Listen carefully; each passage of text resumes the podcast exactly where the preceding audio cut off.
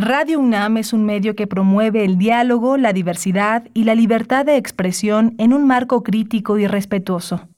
Los comentarios expresados a lo largo de su programación reflejan la opinión de quien los emite, mas no de la radiodifusora.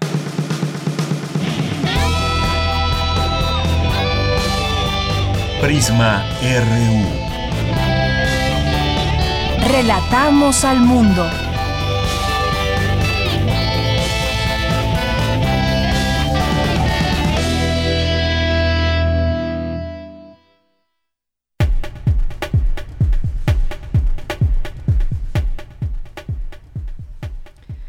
Muy buenas tardes. Gracias por estar con nosotros. Gracias por iniciar esta aventura informativa del día de hoy.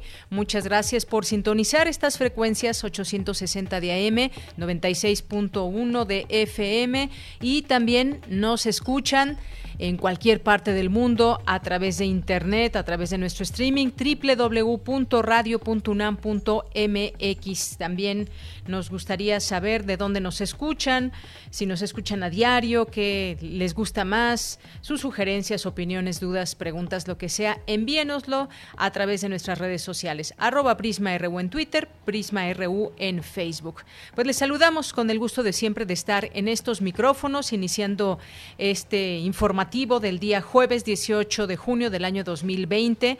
Gracias a mis compañeros allá en cabina que se encuentran allá en Adolfo Prieto número 133 en la colonia del Valle, nuestra emisora que no ha parado durante todo este tiempo y que le seguimos informando y le seguimos ofreciendo la programación de estas frecuencias. Allá se encuentra Daniel Olivares en la producción, en la asistencia Denis Licea, Estará Arturo González por ahí en los controles técnicos, pues le mandamos muchos saludos. Aquí de este lado le saluda Deyanira Morán a nombre de todos mis compañeros que hacen posible esta labor y que hacen posible que usted tenga esta posibilidad de informarse a través de este noticiario Prisma RU, de lunes a viernes de 1 a 3 de la tarde. El día de hoy que tendremos, les tendremos a todos ustedes, además de la información universitaria acostumbrada, que además, como ustedes saben, la labor de la UNAM ha seguido y ha sido constante en todo este tiempo, se ha sumado a muchas de las acciones eh, de, en esta pandemia, pero también eh, ha hecho un trabajo extraordinario en ofrecernos la posibilidad de eh, ver, escuchar y ser parte de estas conversaciones cotidianas desde las distintas áreas y dependencias de la universidad. Se ha discutido en mayor medida este tema de la COVID-19, eh, sus implicaciones, pero sobre todo desde esos distintos ámbitos. El ámbito médico, por supuesto, que es muy importante desde el ámbito científico, pero también desde las humanidades lo estamos eh, viendo y hemos podido ser eh, también partícipes a través de nuestra la escucha, la sintonía, también de esas videocharlas que todos los días se pueden encontrar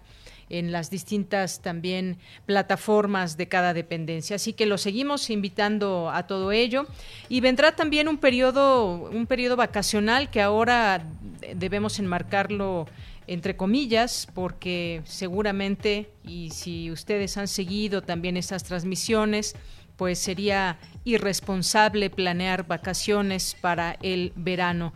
Sin embargo, pues bueno, también este este periodo será importante para descansar también de las actividades cotidianas de todas esas personas que han continuado su vida laboral. Bien, pues el día de hoy vamos a tener eh, parte de esas de esas opciones que se nos presentan diario desde la UNAM. Y vamos a tener también una conversación con el doctor Raúl Benítez Manaut, que es doctor en estudios latinoamericanos por la UNAM e investigador del Centro de Investigaciones sobre América Latina, sobre América del Norte, perdón, de la UNAM. Y con él vamos a platicar sobre México es electo como miembro no permanente del Consejo de Seguridad de la ONU que obtuvo 187 votos a favor, 5 abstenciones y será parte del Consejo de Seguridad por quinta ocasión. Con él vamos a platicar de ese tema, qué significa para México esta labor. Y luego vamos a tener también una conversación con el maestro Rubén Ruiz Guerra, que es el director del CIALC, del Centro de Investigaciones sobre América Latina y el Caribe. Eh, con él eh, nos propone este tema de la situación de los pueblos originarios en la pandemia, una visión general en América Latina La población indígena supera los 45 millones de personas. Muchas comunidades que tienen una gran fragilidad, pues están en peligro de desaparición física o cultural. De eso nos va a platicar el maestro Rubén Ruiz Guerra. Y vamos a platicar con Hortensia Carrasco Puebla que es licenciada en periodismo, que es una poeta, que ha recibido distintos reconocimientos y recientemente enfermó de COVID-19 y nos va a platicar su historia desde ese eh, confinamiento obligatorio para ella en ese confinamiento en el que pues se protegió y protegió a, los suyos. Y vamos a platicar con ella sobre lo que ha sido esta enfermedad eh, de tener pues estos síntomas que pueden llegar a ser bastante difíciles. Así que no se pierda también este testimonio de Hortensia Carrasco, poeta, y vamos a platicar con ella en esta primera hora de Prisma RU. Ya en nuestra segunda hora vamos a tener la sección Las olas y sus reflujos con Cindy Pérez. Vamos a tener también una conversación con el maestro Iván Trujillo, que es director general de TV UNAM, y con él vamos a platicar de estos programas sobre Carlos Monsiváis en el décimo aniversario de su muerte. Él nos platicará sobre esta opción que hay también a través de TV UNAM y a través también de, otros eh, medios también que están presentando algunos trabajos en torno a la figura de Carlos Monsiváis. Hoy es eh, jueves de Cine Maedro con el maestro Carlos Narro y en Cultura Tamara nos tendrá recomendaciones teatrales y también información sobre el aniversario luctuoso de José Saramago. Así que no se pierdan el programa, recuerden las redes sociales, escribirnos, estar ahí al tanto y permitirnos saber también quién nos está escuchando. Desde aquí, relatamos al mundo. Relatamos al mundo. Relatamos al mundo.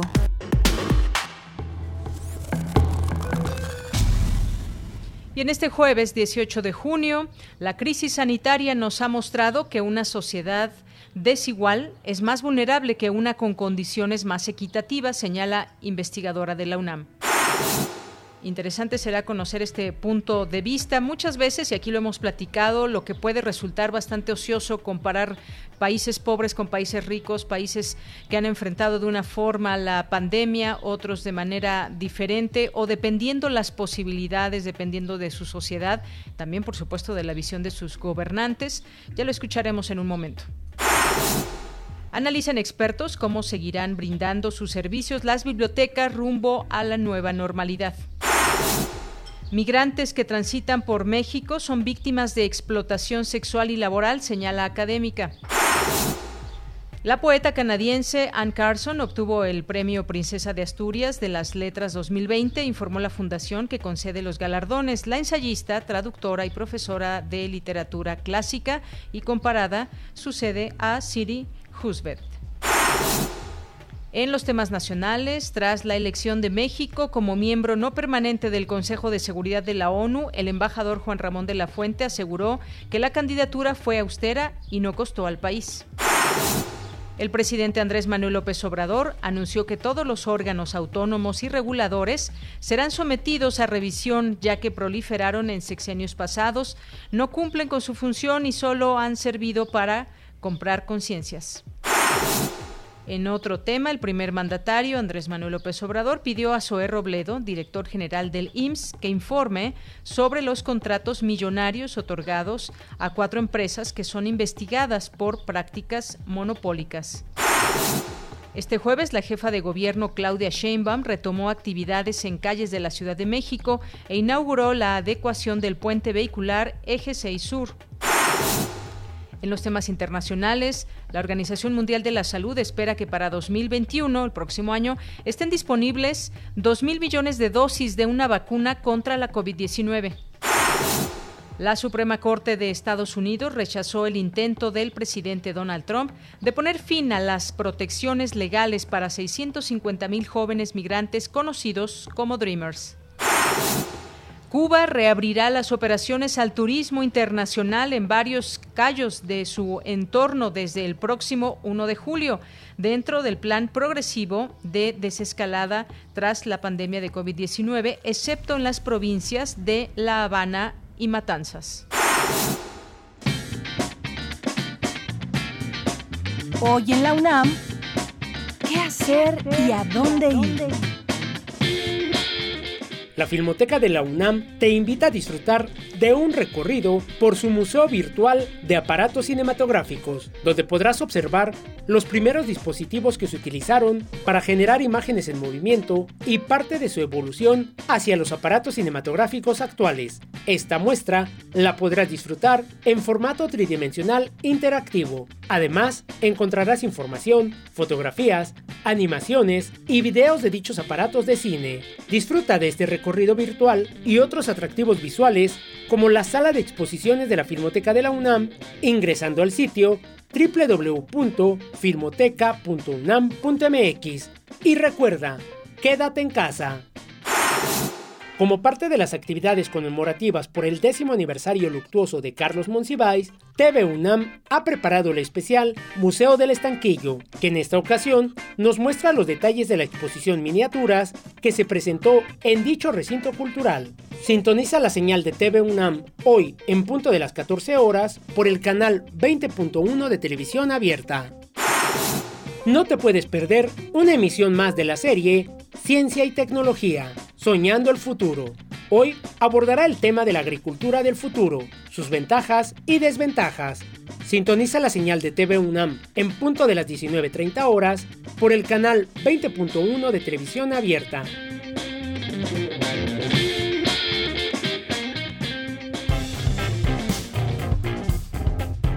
Campus RU. Una con 16 minutos en nuestro campus eh, universitario del día de hoy. Le informamos y le ponemos al tanto del reporte de la Secretaría de Salud. Estas son las cifras que da a conocer ayer por la noche acerca del coronavirus en México.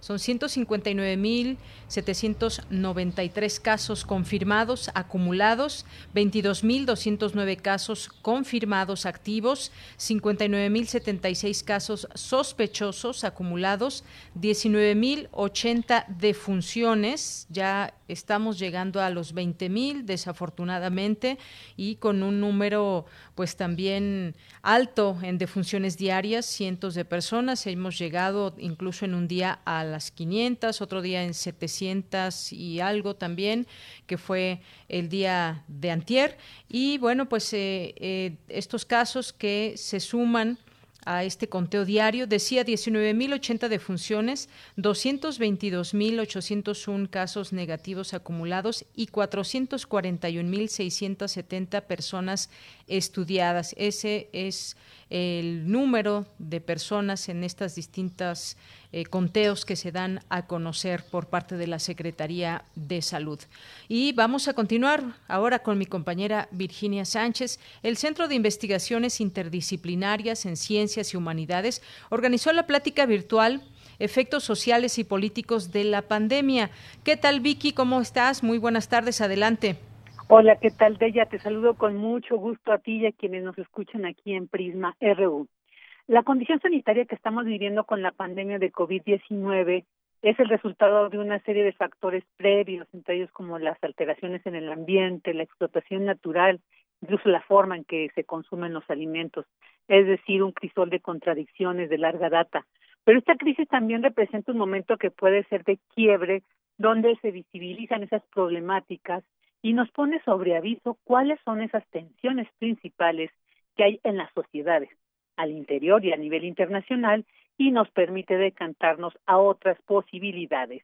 Así lo señaló Margarita Favela Gavia durante la conferencia Efectos Sociales y Políticos de la Pandemia organizada por el Centro de Investigaciones Interdisciplinarias en Ciencias y Humanidades de la UNAM. Escuchemos a la experta.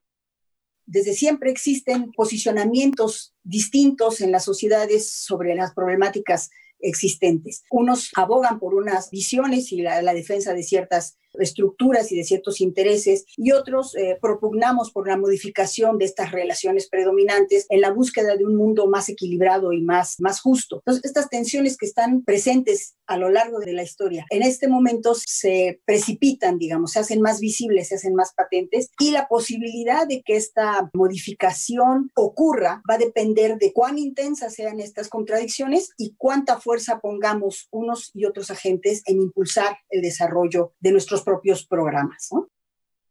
La investigadora también destaca que esta enfermedad ocurre en un contexto económico donde la concentración de los recursos naturales y materiales se encuentra en manos de unos pocos, evidenciando que la desigualdad económica y sus impactos se traduce en posibilidades de vida o dificultades para llevarla adelante y afrontar, por ejemplo, este momento. En términos políticos, también dijo, nos ha permitido observar las distintas formas, proyectos y estilos de gobierno. Puso de ejemplo las posturas de Trump, de Merkel, Bolsonaro, incluso del presidente Andrés Manuel López Obrador, que dijo, si bien no emergen con el coronavirus, pues esa visión crítica, crítica que se pueda tener va a permitir percibir lo importante de esas diferencias en la forma de conducir una nación y por lo tanto cuál es la más fructífera para su sociedad por lo que también desde una dimensión social nos ha mostrado que la distribución de los ingresos tiene consecuencias vitales.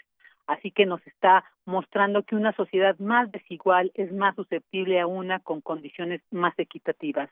Asimismo, y en contraparte ha dicho, ha quedado demostrado que es la acción colectiva la que nos permitirá salir de crisis como esta. Escuchémosla la salvación no puede ser individual, la salvación tiene que ser colectiva. Así como para protegernos del virus no bastaba con que yo me quedara en mi casa, sino que todos hiciéramos lo mismo. Es decir, es la acción colectiva, concertada, la que nos va a permitir afrontar situaciones de crisis. Nos hace ver que en realidad todos dependemos de todos. Subraya la interdependencia en las sociedades humanas y, subraya la interdependencia entre naciones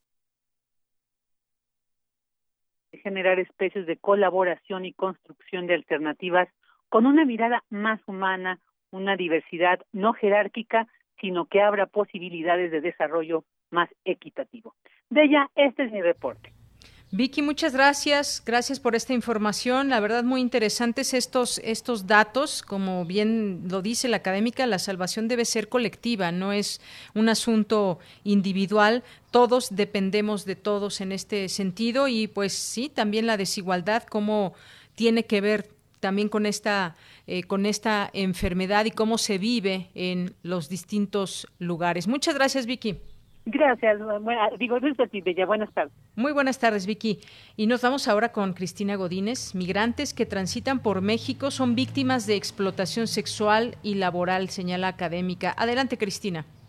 Deyanira, un saludo para ti, para el auditorio de Prisma RU. Como parte de la Cátedra Extraordinaria Trata de Personas, la maestra Gabriela Ruiz Serrano, de la Escuela Nacional de Trabajo Social, abordó el tema de la violencia, explotación y trata de la niñez en México. Ruiz Serrano dijo que la Organización de las Naciones Unidas estima que en el mundo 20 millones de personas son víctimas de trabajo forzoso y que esta situación afecta a todos los países, ya sea como origen, tránsito o destino. Además, en nuestro país, miles de personas que pasan por el territorio nacional para llegar a los Estados Unidos son víctimas de trata. Y frente a las políticas en materia migratoria que se han venido desarrollando, pues vemos que esto se ve todavía más eh, encrudecido y que ha sido insuficiente la manera en cómo se atiende a nivel eh, nacional este fenómeno y esta problemática tan seria. Y cómo muchas mujeres, niñas, niños, hombres son captados para ser explotados en las plantaciones agrícolas, para ser eh, utilizados como eh, para la pornografía infantil o bien para la explotación sexual.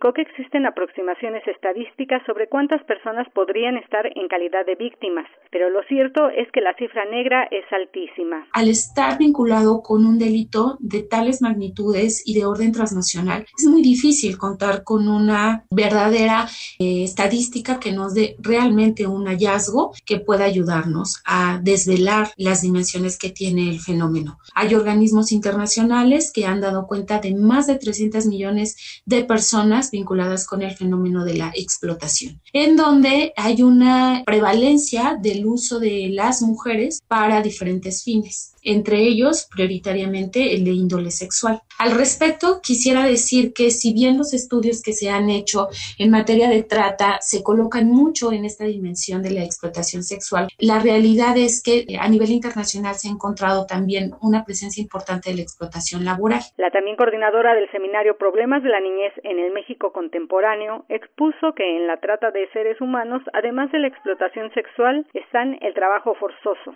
la esclavitud y la extracción de órganos. De Yanira, este es el reporte. Muy buenas tardes. Gracias, Cristina. Buenas tardes. Relatamos al mundo. Relatamos al mundo.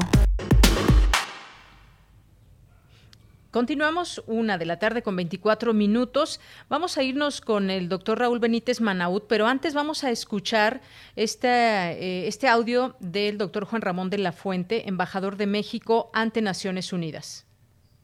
¿Cuáles han sido los principios que sostenemos y vamos a sostener en la ONU?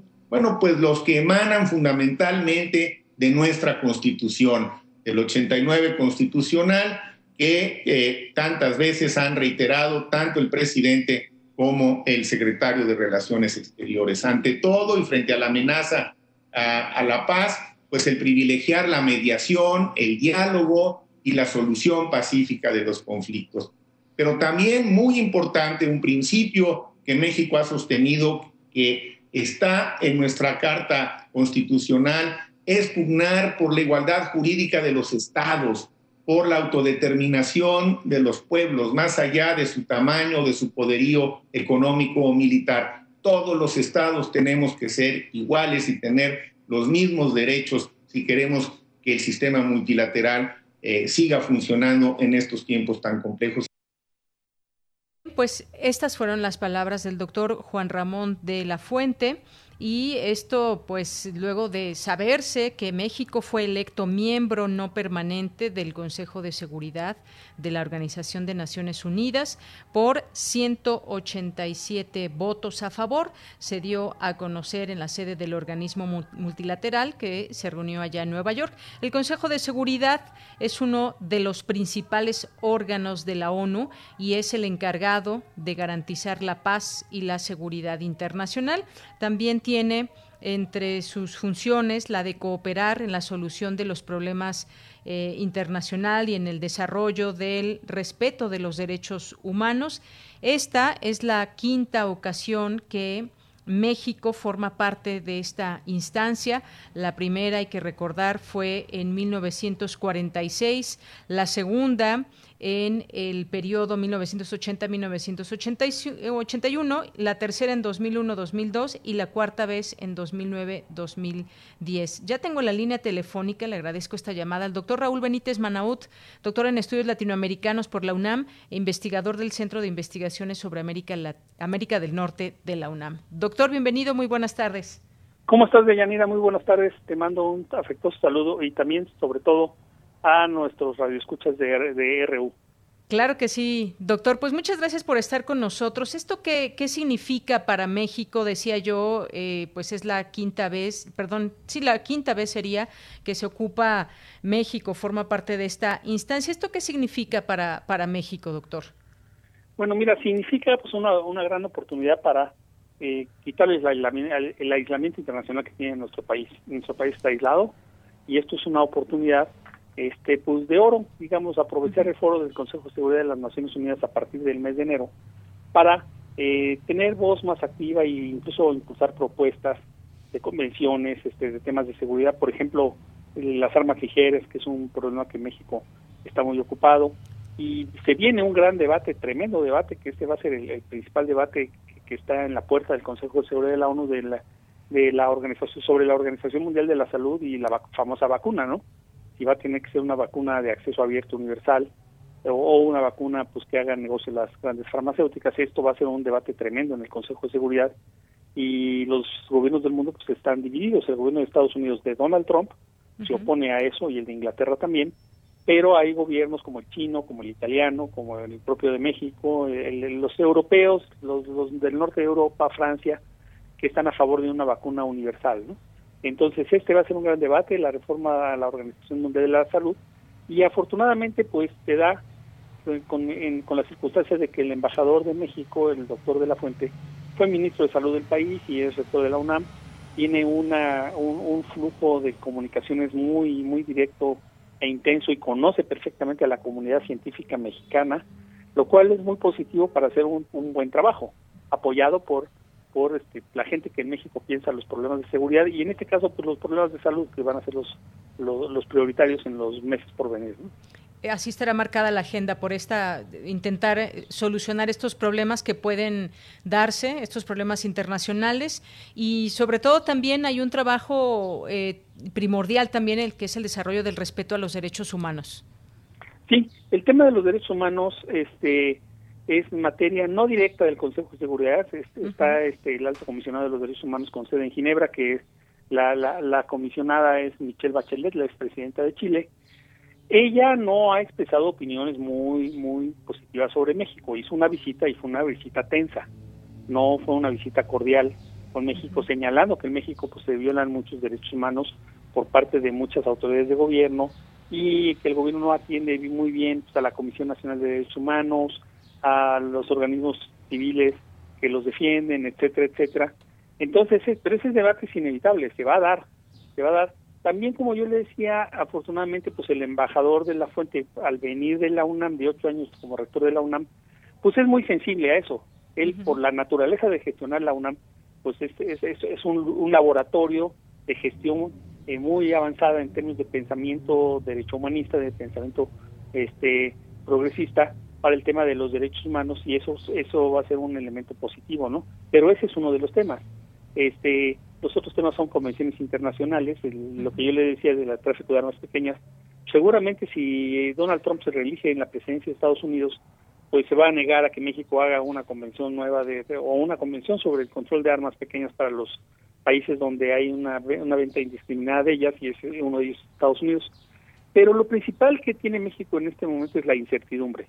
Como no se sabe quién va a ganar la elección en Estados Unidos, eso va a marcar el trabajo de los gobiernos, de los 15 gobiernos que están en el Consejo de Seguridad. ¿no? Y doctor, también en este sentido, pues por la mañana habló el canciller Marcelo Ebrard y decía que la elección de México para ocupar un lugar como miembro no permanente del Consejo de Seguridad en Naciones Unidas es un reflejo del reconocimiento mundial hacia el país. Eso fue lo que dijo y aseguró que esta elección permitirá a nuestro país proyectar a nivel mundial eh, prioridades como la solución pacífica de controversias. Pero quisiera destacar esta parte donde dijo que es un reconocimiento mundial hacia hacia, México. ¿Qué opina? Bueno, sí lo es, sí es un reconocimiento mundial hacia México, pero es un reconocimiento que también tiene su, su jiribilla. El mundo espera que también México impulse políticas positivas y sea activo en el, en el escenario internacional. No es nada más un reconocimiento abstracto acá. Por ejemplo, el tema de derechos humanos vinculados a los migrantes. Los países centroamericanos están, pues no están muy contentos con lo que hace México. Entonces, también pueden acudir al foro de la ONU, no como miembros del Consejo de Seguridad, pero sí con los derechos que tienen sus embajadores como representantes de sus países, a reclamar las actitudes de México sobre los migrantes. La Organización Internacional de las Migraciones ha escrito documentos negativos hacia México. No es fácil, estos foros no son fáciles en la gestión, pero bueno, es un desafío y el canciller tiene cierta razón en eso, pero también tiene la responsabilidad de que los temas que se aborden pues van a tener que estar al escrutinio, al escrutinio de la comunidad internacional y no todo lo que pasa en México es bien valorado por la comunidad internacional. Hay temas negativos, por ejemplo, en el mundo no ven bien la corrupción. México está catalogado negativamente con el tema corrupción, el tema de derechos humanos, tema crimen organizado. Muchos de estos temas pues va a tener que abordarlos el, el embajador de México en la ONU con mucho apoyo de su cancillería, este pero bueno, eh, es una persona capaz, o sea, que tiene muchas habilidades e inteligencia para para hacer bien su trabajo, pero va a tener momentos difíciles. Eso, eso está garantizado. No está garantizado que haga una buena función, pero lo intentará y va a estar garantizado que va a haber momentos difíciles y ojalá el resultado del balance de las dificultades con las oportunidades salga positivo para el país, por supuesto, ¿no? Y también, pues, todo también, como decía yo, es la quinta vez que forma parte de este, de este consejo y cada periodo ha estado enmarcado bajo sus propios eh, elementos, sus características, el momento que se ha vivido, con todo y sus, eh, con sus partes malas, digamos, o sus momentos que eh, que pueden caracterizarse eh, cuando México ha formado parte. Y este me parece que además es un momento muy fuerte para el mundo, porque se, eh, se pone en el centro, pues, qué va a pasar con el mundo en muchos sentidos y estará enmarcado sin duda por, esta, por ese tema de la pandemia y todo lo que deriva de ello. Sí, la pandemia está condicionando mucho este, las circunstancias mundiales, yo creo que va a ser el tema el próximo año pero hay otros temas que vienen del pasado y que siguen estando presentes. Ahora hay temas nuevos como el conflicto China-Estados Unidos, pues que no sabemos en qué va a acabar esa historia, ¿no? No sabemos cómo qué va a pasar en la campaña electoral de Estados Unidos y si a Donald Trump se le ocurre alguna de sus de sus ocurrencias que tiene muchas, es un es, es una persona que se le salen de la mañana en la mañana cuando amanece ciertas ideas las dice las pone en Twitter y genera un caos mundial tremendo no sabemos qué va a pasar en la campaña no sabemos quién va a ganar las elecciones de ese país y no sabemos si Estados Unidos va a apoyar los organismos internacionales o no. Pero si es Donald Trump la situación no está tan fácil Así es. Bueno, pues ya veremos eh, cómo, cómo se va dando también toda esta situación, estas discusiones que, que, hay en torno a estos temas, salud, derechos humanos, el tema de también de las armas. Son varios temas que se toman en cuenta y que además pues es un, es un momento importante para México para conocer su desempeño. Ya veremos y ya estaremos en su momento también platicando de esto. Doctor, ¿algo más que quiera agregar? Mira, hay un tema global que atraviesa y que va a parar también al Consejo de Seguridad en ocasiones, no siempre, pero en ocasiones, que es el tema medioambiental, ¿no? el, medio ambiente está catalogado como, como, un fenómeno no nacional, como un fenómeno internacional 100%. Eh, y México últimamente pues no ha tomado no ha tomado decisiones muy acordes con el medio ambiente. El tren Maya se decidió la, la, la opción menos proambiente que hay, que es la gasolina diésel en vez de gasolina este eh, energía eléctrica y cosas así.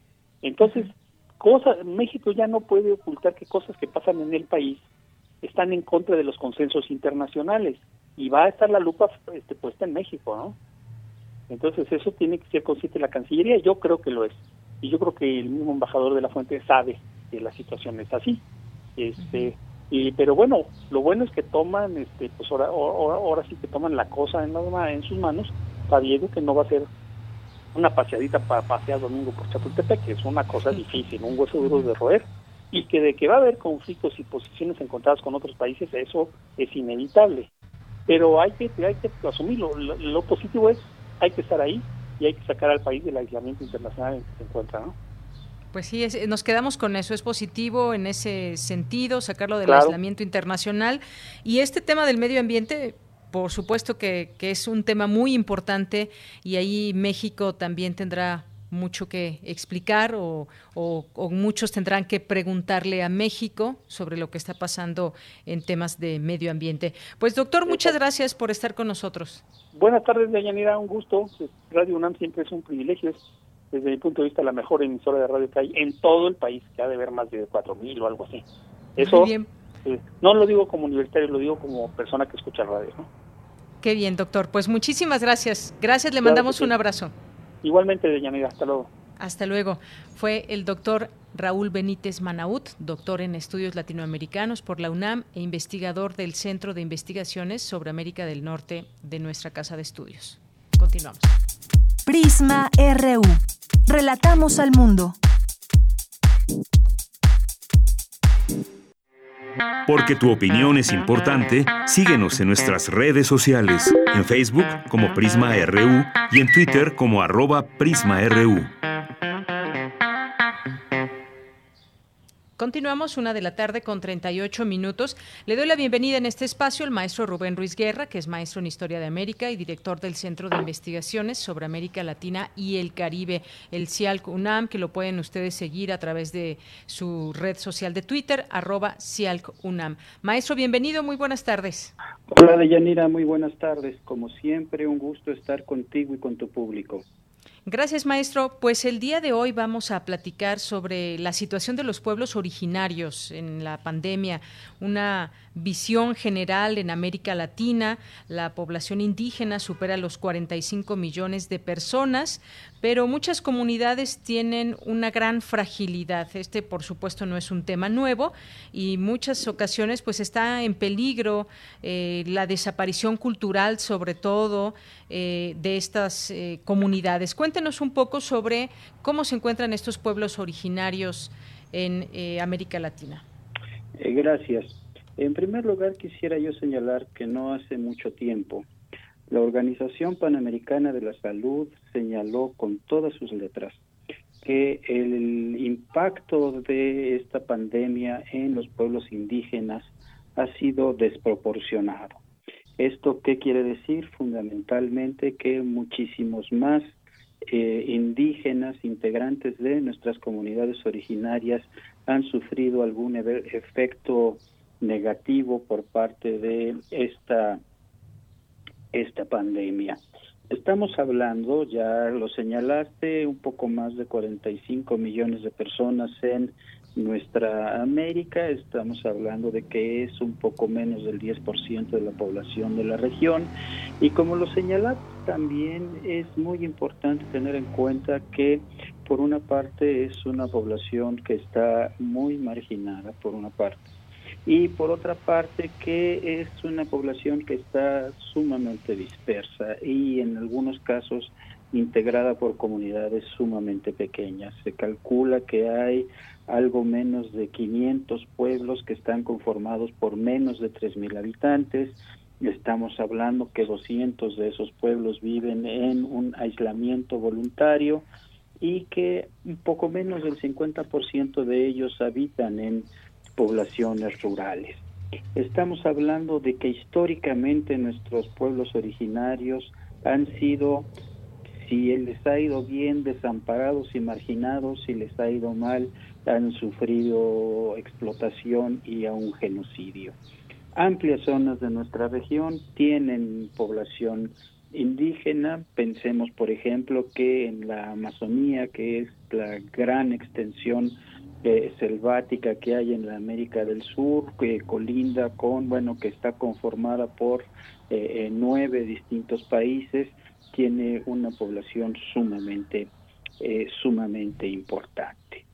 ¿Qué significa que hayan estado desamparados o que hayan estado marginados?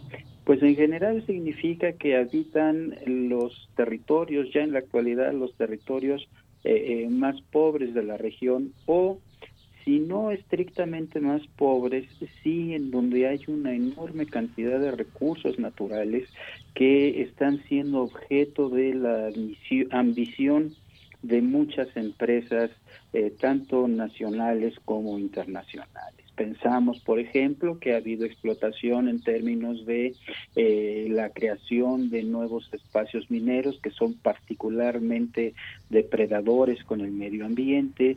Estamos hablando también de la explotación petrolífera que también es sumamente dañina para el medio ambiente, estamos hablando también de explotación de los recursos agropecuarios, por una parte la deforestación para utilizar las maderas preciosas que se puedan obtener de ahí, por otra parte para abrir espacios hacia nuevas eh, actividades económicas como por ejemplo eh, la ganadería. Y bueno, por supuesto, no se puede negar que también son espacios en donde el narcotráfico ha hecho de las suyas. Entonces estamos hablando de que son poblaciones que viven en espacios que sumamente pobres, en algunos casos ambicionados por gente de fuera de las propias eh, comunidades.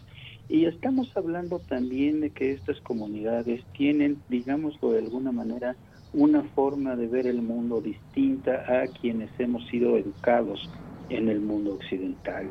Su universo de creencias es eh, distinto al, al, de nosotros, sus formas de socializar son distintas, sus formas de lidiar con la muerte, con la salud, por ejemplo, también son distintas a las nuestras. Sí, y muchas de estas, pues además tendríamos que decirlo de alguna manera, no son compatibles o cuando menos no son perfectamente adaptables a la forma occidental que tenemos para lidiar con estos temas. Todos estos son elementos que de alguna manera se convierten en elementos complicados para estos pueblos originarios. Así es, Hay eso es muy muchos factores que los hacen además muy sensibles a una enfermedad absolutamente extraña y aquí lo tenemos que decir para todo el mundo. Nosotros eh, desde la perspectiva de vida de, eh, occidental, la ciencia occidental, la medicina occidental ha encontrado que todavía no puede lidiar realmente con el virus de, del coronavirus, el virus que genera la COVID-19. Y pues bueno, pues si nosotros nos vemos en eh, eh, problemas para esto, pues tendríamos que pensar que ellos tienen una serie de problemas más para poder enfrentarlo.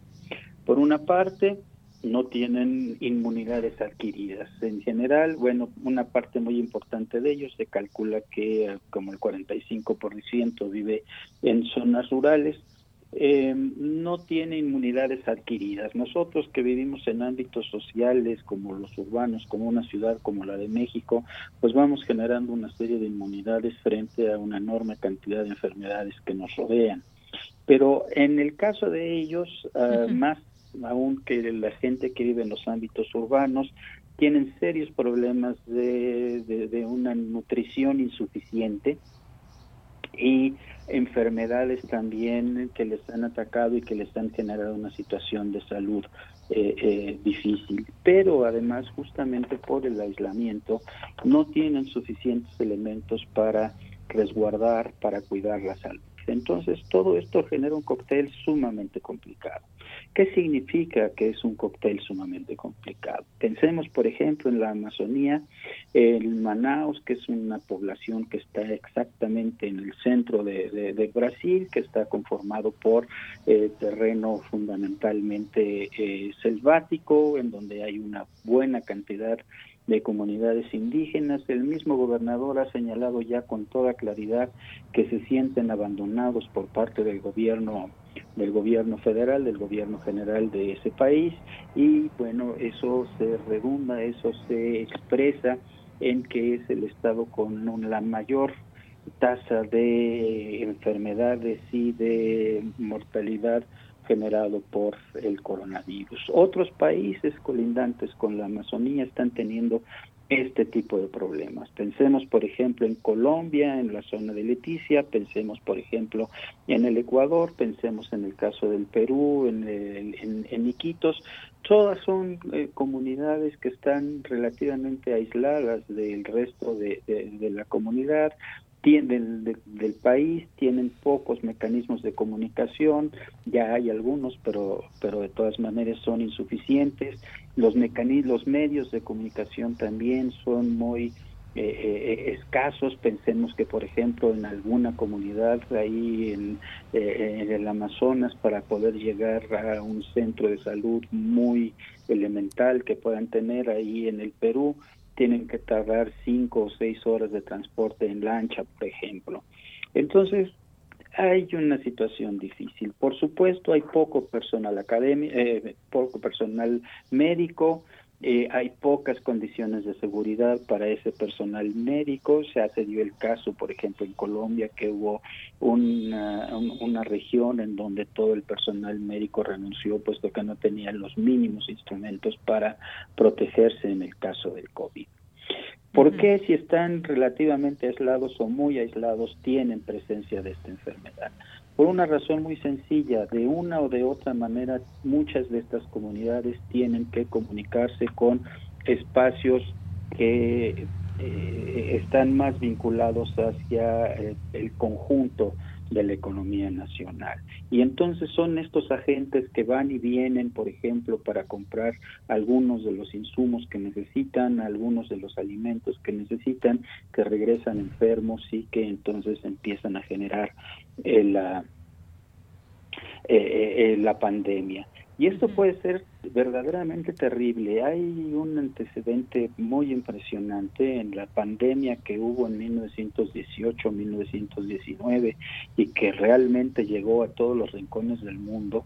Por ejemplo, hubo comunidades en Alaska que quedaron borradas del mapa literalmente, simplemente desaparecieron puesto que llegó el virus, no hubo manera de contrarrestarlo, no hubo medidas de seguridad suficientes y desaparecieron las comunidades. Estamos en riesgo de que algunas de estas comunidades puedan eh, sufrir esto. Hay que reconocer que de alguna manera tanto las mismas comunidades indígenas como algunos gobiernos están tomando ciertas medidas para procurar hacer un eh, atención focalizada a las necesidades de salud de las comunidades indígenas. Hay varias organizaciones, no me atrevo a decir todos los nombres, pues son muchas, pero están, podríamos pensar que son en más de 10 en, América del Sur, por ejemplo, que están organizándose y que están exigiendo una mejor y mayor, mejor y, y mayor atención.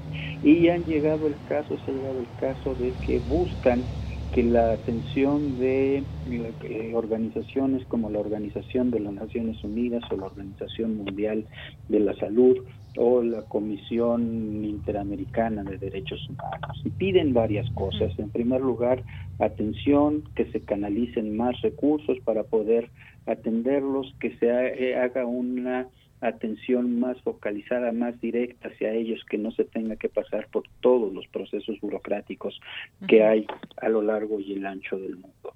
Hay algunos países que ya se están organizando en este sentido. Colombia, eh, Ecuador y Perú han llegado a algunos acuerdos, han conformado una comisión para poder atender a sus pueblos eh, en, regiones eh, amazónicas. En el caso de Costa Rica, como lo platicamos cuando hablábamos acerca de uno de los casos exitosos de combate a la pandemia, a ellos ya generaron, bueno, desde el principio tuvieron, generaron un protocolo para la atención de los pueblos indígenas. Es muy interesante recuperar de ese protocolo algo que los mismos pueblos indígenas están reclamando, que es que se les tome en cuenta para pensar las eh, soluciones al tema, que se, les tome en cuenta para ver la manera de enfrentar la pandemia. Y esto es significativo. Decíamos que su modo de pensar pues no encaja plenamente con el modo de pensar eh, eh, occidental que es el que marca fundamentalmente la manera de las élites eh, políticas y sociales de nuestros países para enfrentar el tema. Que se les tome en cuenta, que se incorporen representantes de estos pueblos para poder hablar acerca de qué hacer, de cómo hacerlo. Es un tema que es elemental, vamos a pensarlo. Por ejemplo, su forma de lidiar con la muerte es distinta a la nuestra y entonces se tiene que encontrar un compromiso entre el resguardo de la salud tal como la entendemos en los parámetros occidentales y el respeto a ciertos elementos de eh, sus tradiciones eh, funerarias, por ejemplo. También es muy importante que se está reclamando la necesidad de tener más y mejor información. Uno de los elementos, por ejemplo, que Costa Rica y el Uruguay han tenido muy claros en el combate a la pandemia ha sido justamente el ofrecer una enorme cantidad de información, lo cual en el caso de los pueblos indígenas se hace más complicado por dos razones. Primero, hay que hacerlo en sus lenguas y, en segundo lugar, pues muchos de ellos no saben leer y escribir. Entonces, eso es también un elemento que hay que atender. Hay que mejorar los sistemas de salud, ciertamente, eso es eh, eh, mucho más complicado. En fin, estamos frente a una situación en donde nuestros pueblos originarios están sufriendo de una manera desproporcionada, en una manera magnificada lo que otras partes de nuestras sociedades están viviendo. Y esto lo podemos decir desde Chile y Argentina hasta México. Ya en el caso mexicano, el doctor López Gatel ha hablado también de cómo estos pueblos originarios están siendo afectados por, por la pandemia. Bien, pues nos quedamos con ese tema. Muchas gracias por estas aportaciones, maestro. Son poblaciones en espacios pobres. Eh, los gobiernos también, cómo tratan a esa población o qué ven en esta población y cómo la apoyan o no, o muchas veces se queda en el olvido. Gracias, maestro. Muy buenas tardes. De que al contrario, muchas gracias por el espacio. Un saludo. Hasta luego. Muy buenas tardes al maestro Rubén Ruiz Guerra, maestro en Historia de América y director del Centro de Investigaciones sobre América Latina y el Caribe. Continuamos. Porque tu opinión es importante, síguenos en nuestras redes sociales, en Facebook como Prisma RU y en Twitter como arroba PrismaRU. Es la una con 53 minutos. Doy la bienvenida en este espacio a la poeta Hortensia Carrasco. Ella nació en Puebla. Eh, se tituló en Periodismo y Comunicación por la UNAM. Ha escrito varios libros de poesía como Ciudad como Seca Hierba, Poemas del Encierro. En 1999 obtuvo el Premio Interamericano de Poesía Navachiste Jóvenes Creadores. En 2010, primer lugar en el torneo de poesía adversario en el cuadrilátero que organiza la editorial eh, Verso Destierro, entre otros reconocimientos. Y me da muchísimo gusto recibirla hoy en este espacio de Prisma RU, eh, porque Hortensia Carrasco pues desafortunadamente se contagió de COVID-19, esta enfermedad tan fuerte que pues le ha quitado la vida a muchas personas y a muchas las ha mantenido en este confinamiento alejados incluso de sus familias. Hortensia, te saludo con mucho gusto, muy buenas tardes.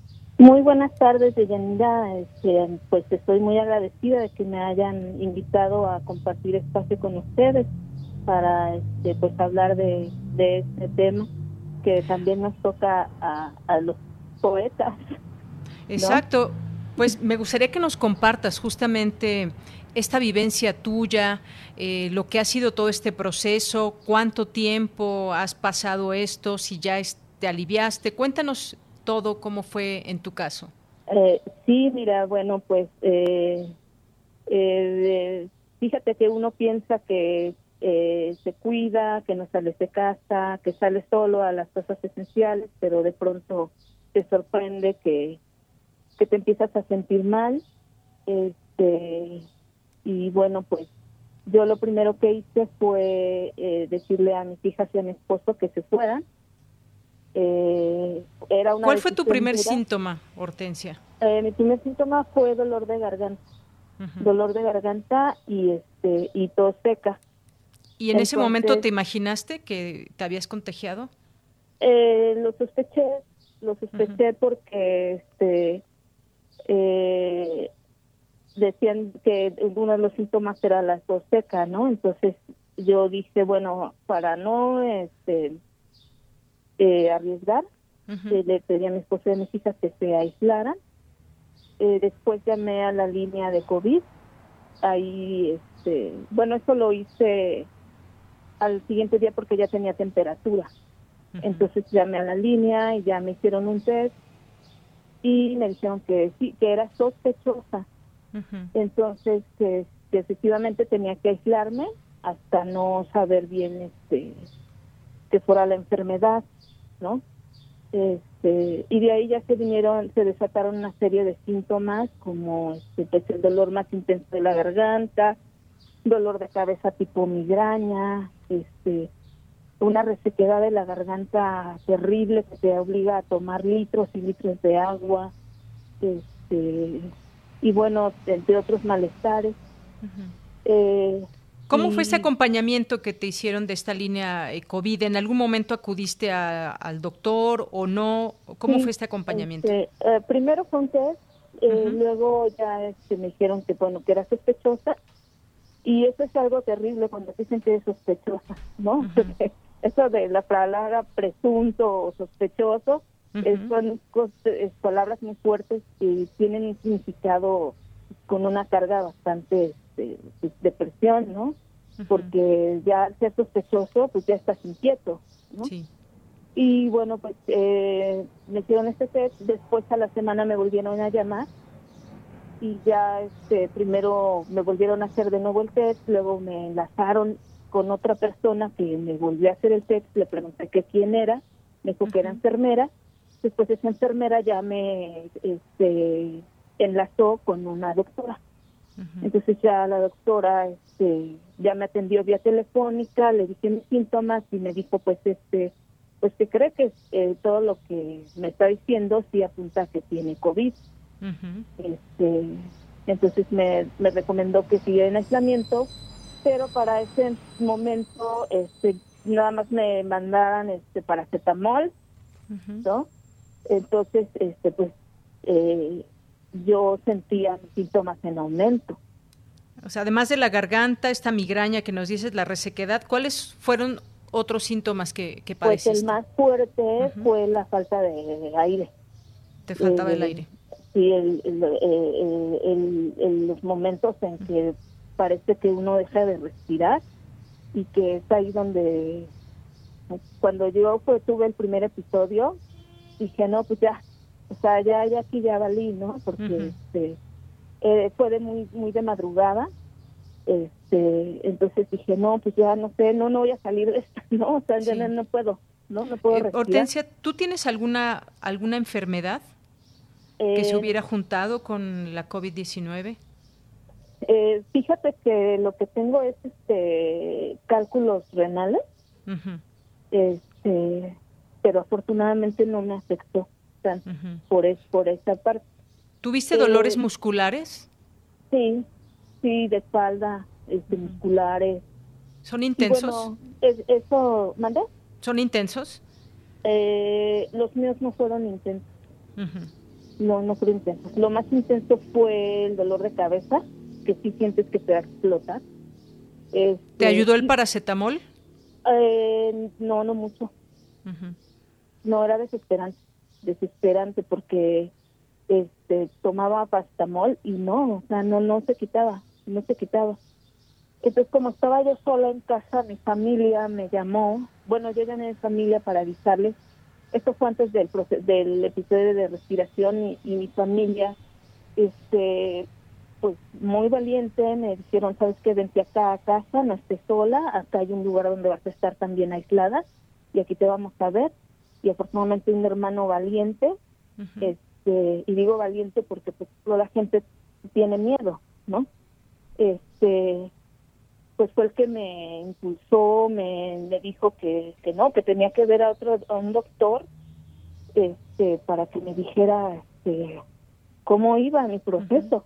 Entonces me mandaron a hacer unos estudios, me hice una placa de tórax y efectivamente ahí ya salió que tenía neumonía por COVID. ¿Cuánto tiempo duró esta, estos síntomas y esta enfermedad y cómo te encuentras al día de hoy? ¿Ya estás dada de alta? Duró 21 días. 21 días. 21 días. ¿Ya te dieron de eh, alta? Ya, ya me dieron de alta. Sí, ya el doctor ya me aseguró que ya no contagio, que ya puedo ver a mis seres queridos, bueno, a mis hijas que dejé a mi esposa. Que me imagino te ha de dar cosa todavía el poder pues acercarte tanto, no sé cómo sea este proceso. Ah, claro, o sea, eh, el distanciamiento tiene que seguir. Eh, esto, es, esto es este fundamental. No quiere decir que ya voy a abrazar a mis hijas. o sea, aunque te dijeron que no contagias ya. Sí, aunque me dijeron que no contagiara porque además una de, las secuelas eh, que deja esta enfermedad es eso, el miedo y, algo de depresión. Y es lo que hay que vencer. De hecho, el doctor me dijo que tenía que ir a atención psicológica. Sí. Porque sí quedé con mucho miedo, con depresión, porque obviamente estás aislado, ¿no? Aunque te veas tu familia, lo que sea, estás solo, adentro. Tú tienes que valerte por ti mismo.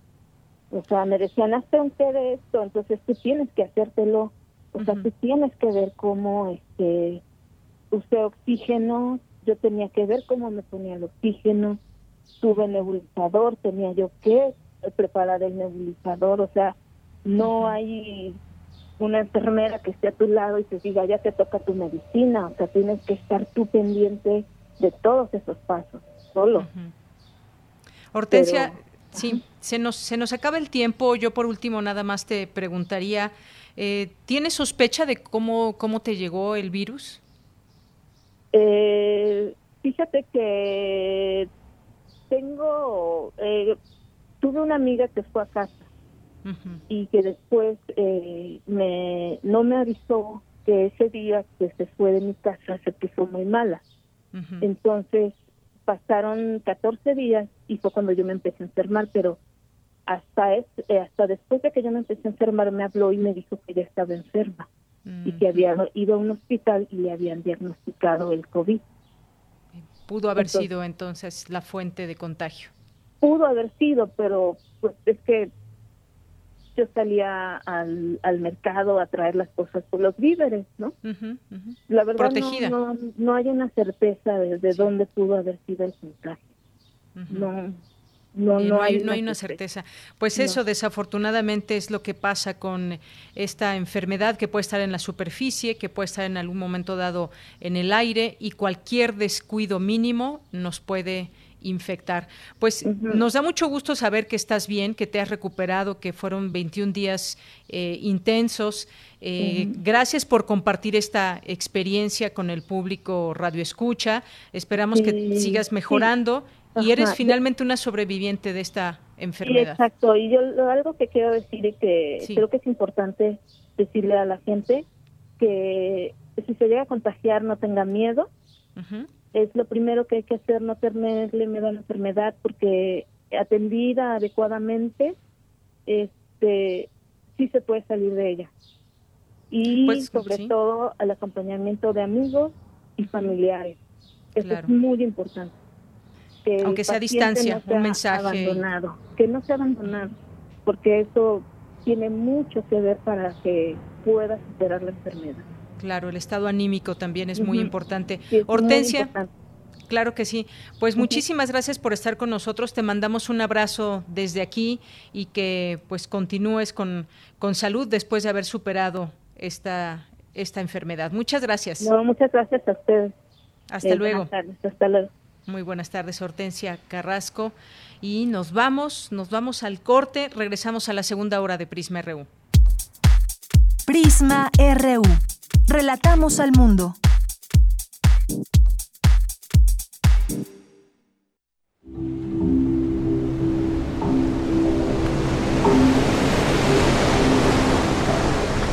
Hace 83 años llegaron a Veracruz casi 500 niños exiliados españoles. Los llamaron los Niños de Morelia, lugar donde se alojaron. Así inició el exilio republicano español en nuestro país.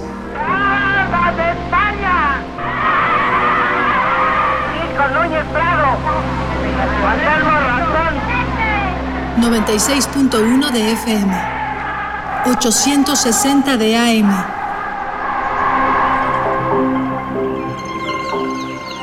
Toda historia es nuestra historia.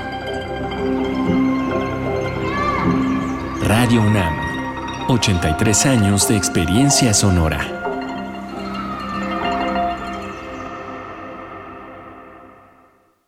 Frente a un mundo que combate al COVID, aquí en México la falta de un gobierno responsable y capaz ha puesto en riesgo a nuestro país. Los gobiernos del PAN protegen tu empleo e ingreso familiar, otorgando apoyos reales a pequeños productores, prorrogando impuestos y capacitando a jóvenes emprendedores de manera online. Acción Nacional hace bien las cosas y gobierna para todos. Únete a nosotros. PAN, unidos y fuertes para defender a México.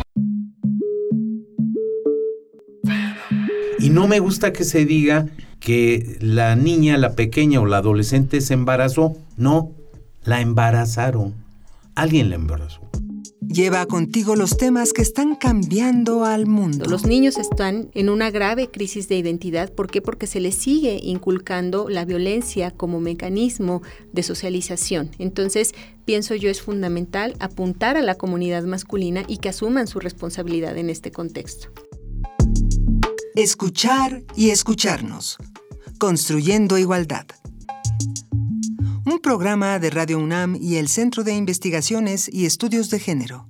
Entra a www.radiopodcast.unam.mx y encuentra las cinco temporadas. Radio UNAM. Experiencia sonora. Porque tu opinión es importante, síguenos en nuestras redes sociales, en Facebook como Prisma RU y en Twitter como arroba PrismaRU.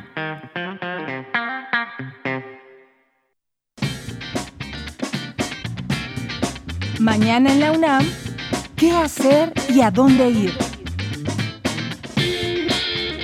La Coordinación de Difusión Cultural de la UNAM, a través de la Casa Universitaria del Libro, abren la convocatoria del proyecto Cuentínimos Cazul, el cual busca crear un espacio que ayude a reflexionar sobre la pandemia y los días de confinamiento a través de la creación de un cuento breve, el cual deberá tener una extensión máxima de una cuartilla de autoría propia. Los interesados podrán participar en la categoría cuento escrito o en video. Para mayores informes, consulta las redes sociales de la Casa Universitaria del Libro de la UNAM.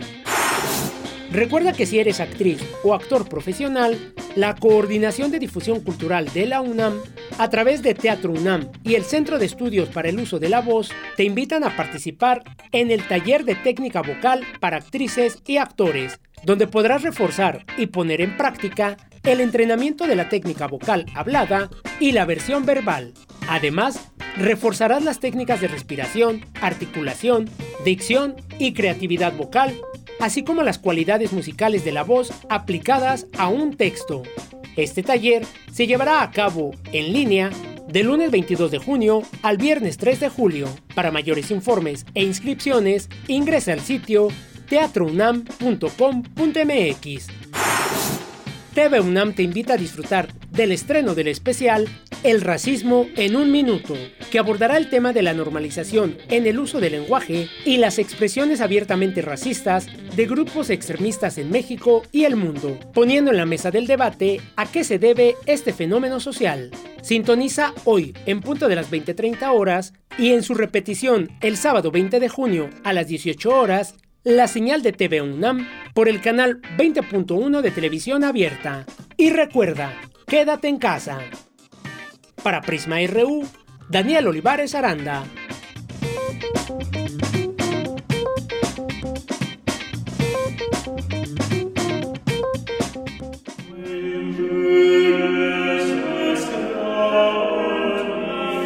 Universidad Nacional Autónoma de México la Universidad de la Nación.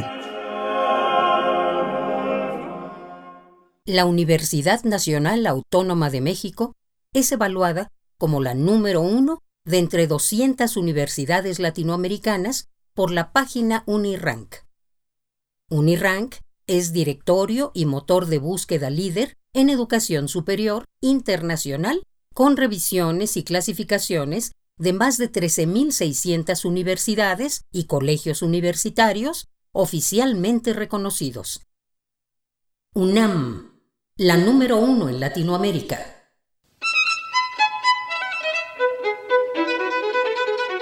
Universidad Nacional Autónoma de México.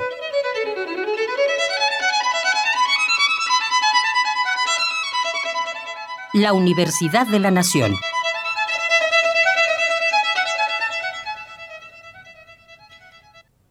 De la tarde con 12 minutos. Estamos de regreso aquí en la segunda hora de Prisma RU. Muchas gracias por su compañía, muchas gracias por seguir con nosotros en esta frecuencia, en estas frecuencias más bien de 860 de AM y 96.1 de FM. Pues le quiero mandar muchos saludos a Ciclo Nuevo, a Alejandro Toledo que está por aquí, a César Soto, a Luis Ángel Hurtado también le mandamos un saludo a Guerrero, a la doctora María Cristina Rosas también. ¿Quién más está por aquí? Eh, muchas gracias a Marco Fernández, gracias también a Esteban Rodríguez, a Juan Stack, a nuestros amigos del CIAL CUNAM, Silvia Soriano. Eh, también muchas gracias por aquí. ¿Quién más está? A Abel Fernández, a César Soto, Esteban Rodríguez, ya mencioné, José Ramón Ramírez, a Calimán. Eh, también le mandamos un saludo a El Zarco, a Flechador del Sol, a Mario Navarrete, que hoy veo una máquina de escribir entre esos rincones antiguos que nos provee ya pues todos los días, Mario. Muchas gracias. Eh, Rufina también, muchas gracias, eh, Guerreros. Llegando a tiempo, nos dice, para estar en sintonía. Muchísimas gracias a Manu X, a Derola 75, también a nuestro defensor de Radio y TV UNAM, también siempre que podemos, pues le recomendamos seguir esta, esta cuenta, arroba defensor UNAM, y ahí pues hagan valer también su derecho como audiencia. Gracias también a eh, Abel Fernández que nos dice, no se pierdan, amenaza con estar buenísimo, nos dice sobre el programa, muchas gracias. Eh, Camilo Sáenz también, muchos saludos. Y a todas las personas que estén por aquí, pues muchas gracias, seguimos informándoles, gracias por hacerse presentes en este espacio, también a Gavipterix. Y nos vamos ahora con Dulce García. Analizan expertos cómo seguirán brindando sus servicios las bibliotecas rumbo a la nueva normalidad. Vamos contigo, Dulce, buenas tardes. Deyanira, muy buenas tardes a ti al auditorio de Prisma RU. Sin duda, la pandemia por COVID-19 ha afectado todas nuestras actividades. Sin embargo, también nos ha hecho comprender de manera más profunda cuestiones que tenemos que mejorar como individuos y como sociedad para tener una mejor calidad de vida. Uno de esos aspectos a atender es la importancia de las bibliotecas, que en medio de la contingencia siguen siendo los motores de las universidades. Así lo consideró la doctora Elsa Ramírez Leiva, directora general de Bibliotecas y Servicios Digitales de Información de la UNAM durante el foro Nuevos Desafíos de las Bibliotecas Universitarias ante la COVID-19, en donde habló también de la recuperación de las bibliotecas como una de las principales herramientas de investigación. En este ámbito digital de los recursos se necesita generar nuevos servicios, pero también formar a los usuarios con mejores habilidades precisamente para que puedan transformar la información en aprendizaje, conocimiento, innovación, cultura, experiencia y comunicación. En este marco estuvo presente el doctor Julio Alonso Arevalo, académico de la Universidad de Salamanca en España, quien comentó que las bibliotecas siempre han estado abiertas en tiempos de crisis, pero que ahora han tenido que cerrar como lo ameritó la situación. Sin embargo, dijo que ello no debe dejar de lado los servicios que en medio de la contingencia han seguido prestando las bibliotecas, pues son los primeros indicios de lo que suponen las bibliotecas en un futuro. Hemos extendido nuestros servicios que muchas veces eran presenciales a servicios reales. Las bibliotecas que cerraron su wifi la han dejado abierta, la han ampliado en algún caso para que la gente pueda acceder, los que no tienen posibilidad de tener una red wifi, tenerla. La gente se acercaba hasta el parking y allí se conectaba. También muchas bibliotecas ante la demanda han ampliado sus recursos digitales. También ha habido un apoyo a las actividades en línea. En el caso de nosotros, bibliotecas universitarias, normalmente hemos atendido a muchos de nuestros profesores que nunca se habían conectado para construir un servicio en línea o un aprendizaje en línea. El académico destacó que se han apoyado nuevos servicios de investigación como lo es el buscar y encontrar a gente sin hogar para guiarlos a lugares donde puedan estar protegidos, por lo que las bibliotecas se han convertido también en sitios de emergencia que siempre han estado cerca de las personas. Este es el reporte. Muy buenas tardes. Bueno, ahorita ya, ya estamos al aire. Ahora sí, Dulce García, muchas gracias. Nos vamos ahora a las olas y sus reflujos con Cindy Pérez Ramírez. Esta semana nos pondremos las gafas violetas para escuchar esta plática que tuvo Cindy con la doctora Hortensia Moreno del CIEGUNAM.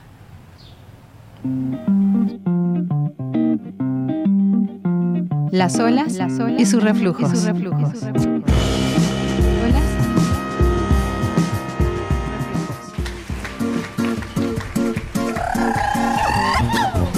Bienvenidas y bienvenidos a Las olas y sus reflujos. Hoy tenemos la segunda parte de la charla con la investigadora e integrante del Centro de Investigaciones y Estudios de Género de la UNAM, Hortensia Moreno, quien nos platica algunos conceptos del feminismo. A modo de resumen, de acuerdo con el libro Feminismo 4.0, la cuarta ola de Nuria Varela, la primera ola de este movimiento en el siglo XVIII nació con la destrucción del antiguo régimen y una nueva manera de entender el poder político. La segunda ola, ya en el siglo XIX nace al ritmo de la revolución industrial. Al siglo XX le corresponde la tercera ola, nacida tras la Segunda Guerra Mundial, y la sacudida en todos los órdenes que ésta supuso, entre otras cuestiones, la aparición del estado de bienestar y las políticas públicas de igualdad. El feminismo, con el lema Lo personal es político, entra de lleno en lo que se consideraba el ámbito privado, especialmente la esfera de la familia y la sexualidad. Por segunda vez en la historia, el feminismo se convierte en un movimiento de masas gracias a las movilizaciones protagonizadas por el feminismo radical. Para platicar más del tema, escuchemos a la doctora Hortensia Moreno Esparza, periodista, escritora, editora, maestra y feminista.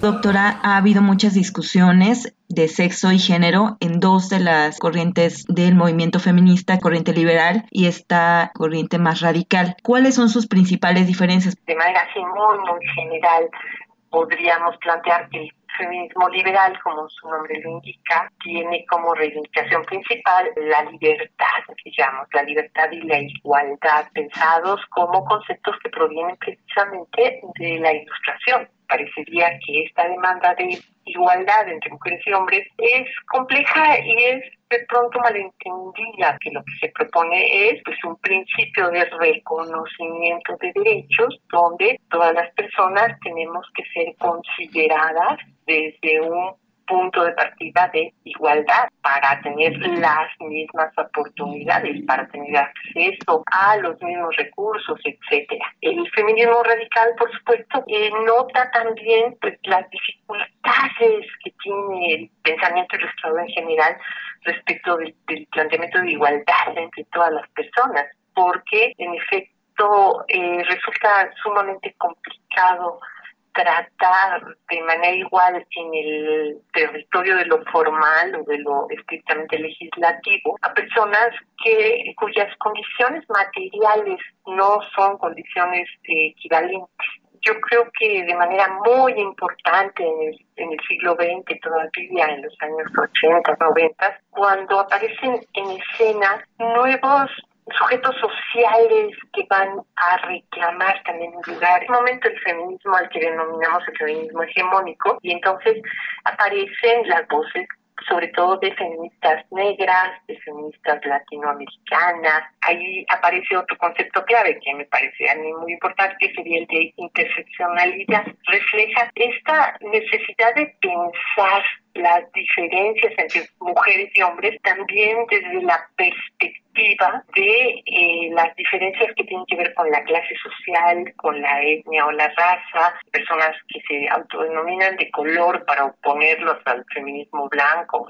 Lo que marcan es que el feminismo es un movimiento y un pensamiento vivos. Esta discusión es la que nos va a llevar pues a posibles soluciones siempre provisionales sobre cómo tenemos que resolver los problemas derivados del hecho de que los hombres y las mujeres en el mundo social ocupamos lugares jerárquicos diferenciados. ¿Cuál es la importancia de que el feminismo siga presente para resolver los problemas de mujeres? El movimiento tiene que seguir existiendo y tiene que tener este vigor y esta fuerza todos los momentos en que detectemos que la posición jerárquica diferenciada entre mujeres y hombres produce pues una desventaja crónica o un conjunto de desventajas crónicas para las mujeres. En este momento, de pronto con las crisis pareciera que cierto tipo de desigualdades se agudizan. Que nos enseña la experiencia es que las vidas de los hombres y las mujeres son son diferentes y que esto produce desventajas para ellas. Doctora Hortensia Moreno, fue un placer escucharla y tenerla en este espacio radiofónico. Pues muchísimas gracias por invitarme. Esta semana les recomendamos el documental Feministas. ¿En qué estaban pensando? Dirigido por la artista Joana Demétricas, con fotos de mujeres que retratan el despertar feminista en los 70. Esta película explora sus vidas y la constante necesidad de cambio.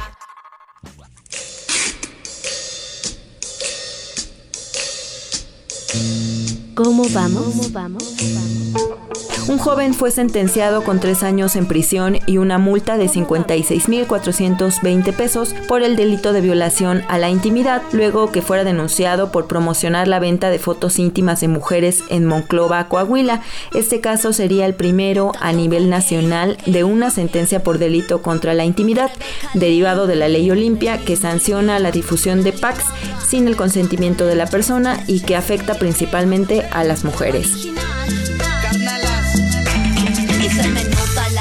En palabras de Varela, el feminismo es polifónico, una melodía con diversas letras pero con la misma música, la de un proyecto colectivo y emancipador al que nada humano le es ajeno. Comentarios al Twitter arroba PrismaRU, regresamos con nuestra compañera Deyanira Morán.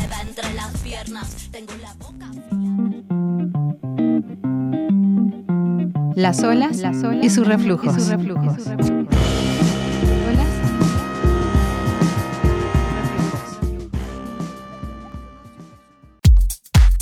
Prisma RU.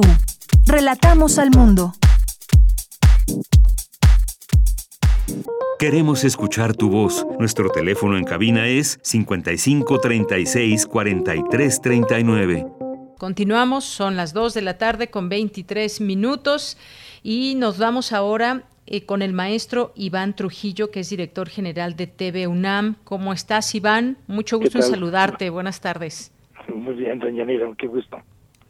Oye, pues desde el confinamiento tenemos distintas opciones y distintas temáticas y bueno, pues ahora con motivo del décimo aniversario luctuoso de Carlos Monsiváis, el canal de nuestra UNAM, TV UNAM, ha preparado una programación especial y me gustaría que nos platique sobre ella. ¿Cómo no? Sí, efectivamente, como sabes, pues este la universidad este, no para y especialmente radio y TV estamos laborando pues para llegar este para no suspender nuestras transmisiones no justo lo que estamos haciendo ahora. Y TV UNAM sigue eh, al aire con muchas producciones por supuesto haciéndose desde desde casa pero transmitiendo desde nuestras instalaciones. Entonces estamos muy contentos con esto. Esta semana en particular este, respondiendo a una invitación que nos hicieron los colegas del Sistema Público de Radio y Televisión a la, a la coordinación de difusión cultural en general, pero especialmente pues ahora sí que, que a TV UNAM y a Radio, nos pidieron que, que nos uniésemos a un homenaje que se está haciendo eh, por parte de estas televisoras públicas y, y pasáramos el programa sobre sobre Carlos Monsiváis, ¿no? Que como sabes pues también era una persona entrañable para nuestra universidad, doctor honoris causa, o sea, ya no le podíamos decir el maestro Monsi, sino el doctor Monsiváis, que desafortunadamente pues no pudo, eh, recoger, murió justamente eh, eh, dos años antes de, de, poder recibir el, doctorado honoris causa. Pero eh, Monsi era una eh, personalidad recurrente en la universidad, participando en las diversas actividades y tanto en radio sé que hizo varias cosas que ustedes están transmitiendo, pero con TV UNAM también participó en varias ocasiones y sobre todo eh, con la Filmoteca La UNAM, eh, que yo también tuve gusto de dirigir y con él también tuve contacto con, Carlos. Entonces un poco la idea, de lo que nos, nos pedía era que sacáramos, por supuesto, estos acervos importantes y pudiéramos volverlos a dar a conocer y que también con ellos pudiéramos elaborar un programa nuevo, ¿no? Y así es como nosotros lo, este, lo estamos moviendo. Desde el lunes pasado inició y termina, justamente está terminando en, en, estos momentos, un, un programa sobre el Museo del Estanquillo, pues que ahora sí que la gran obra de, de Carlos, en donde fue a parar toda su colección de, locuras que tenía de cultura popular. Y esos cuatro capítulos pues dan muestra justamente de pues estas pasiones de, de, de, por el arte popular, la caricatura, la fotografía, este el cine, en fin. Entonces, este eh, y termina esta serie con un quinto capítulo que ese, ese sí lo grabamos especialmente, que se llama este Soy optimista, creo en mi mala suerte, Carlos Monsiváis, ¿no? Una frase de Carlos Monsiváis. Este eh, eh, va a estar dirigido eh, por Julia Santisteban, que, que, es un programa que da cuenta justo de todas estas estas debilidades de, de desde los gatos hasta hasta realmente el homenaje a, grandes figuras de nuestro cine y sobre todo y por supuesto a la gran crítica política. Este eh, por Julia Santibáñez lo tendremos mañana, que es el bueno, el día el número medio día del aniversario luctuoso y que este se podrá ver también de dos a dos y media de la tarde. Esta eh, actividad, como te comento, es eh, coproducción con muchas otras televisoras y nosotros tenemos con el Canal 22 una coproducción ya de, de varios eh, años, que es este programa El Chamuco, justamente de caricaturistas, en donde pues este Monsiváis será muy afín. Y el día de mañana se transmite primero en el Canal 22, el viernes, y luego el domingo con, con nosotros en TV UNAM, el, programa eh, del Chamuco en el que Jesús A. Rodríguez va a imitar a, Carlos Monsiváis, eran también muy amigos y entonces estarán eh, realmente participando este en, este programa que, seguramente va a ser muy divertido. Entonces, en, eso es en cuanto a medios, pero sé que también otras dependencias de visión cultural, como es publicaciones, precisamente, están transmitiendo este eh, eh, una mesa redonda sobre cultura y sociedad, el binomio inseparable de Carlos Monsiváis, y, que hace un diálogo con Sara Serkovic y eh, Sara Pulerrera y Emiliano Ruiz Parra. Y, este, y en fin, por supuesto, hay muchas publicaciones de, que se están poniendo también a la venta, como al Estado Laico y sus malquerientes, que también produjo este el libro Sunam, y, y literatura también está eh, presentando más cosas. Es decir, nuevamente toda difusión cultural se une y acepta esta invitación de, los medios públicos pues para eh, eh, homenajear a 10 años de su fallecimiento al gran Carlos Monsiváis. Realmente creo que es una actividad importante que la UNAM tendría que hacer. Claro que sí, también aquí por supuesto en Radio UNAM, un programa especial a las 5 de la tarde. Pues son estas opciones que tenemos para eh, poder seguir recordando este trabajo, pero también conocerlo por parte de nuevas generaciones que se permean también de su literatura, de esa forma eh, de ser que él tenía para narrar, para hacer crónica. Y bueno, pues era una conciencia del país muy importante que nos hablaba eh, lo mismo de la música, nos hablaba también de, teatro, de cine, de todo, le encantaba el cine mexicano, por supuesto, nos hablaba de las subculturas, era un interesado de tantas cosas, eh, sus frases irónicas también que no nunca vamos a olvidar, cómo ponía de pronto contra las cuerdas a los políticos o algunas situaciones, era muy muy crítico, pero lo hacía con ese sarcasmo y con esa inteligencia que, que solamente eh, él nos pudo dejar en sus columnas, en sus libros y, y más. Es, es muy cierto lo que dices y justamente esa es la intención. Efectivamente, eh, uno que pues creció quizás con Carlos Monsiváis, como bien dices, como conciencia, siempre lo ha tenido, o sea que sin duda nos hace falta. Pero las nuevas generaciones tienen que, que saber que ese fue un personaje trascendental y muy importante para la vida nacional, ¿no?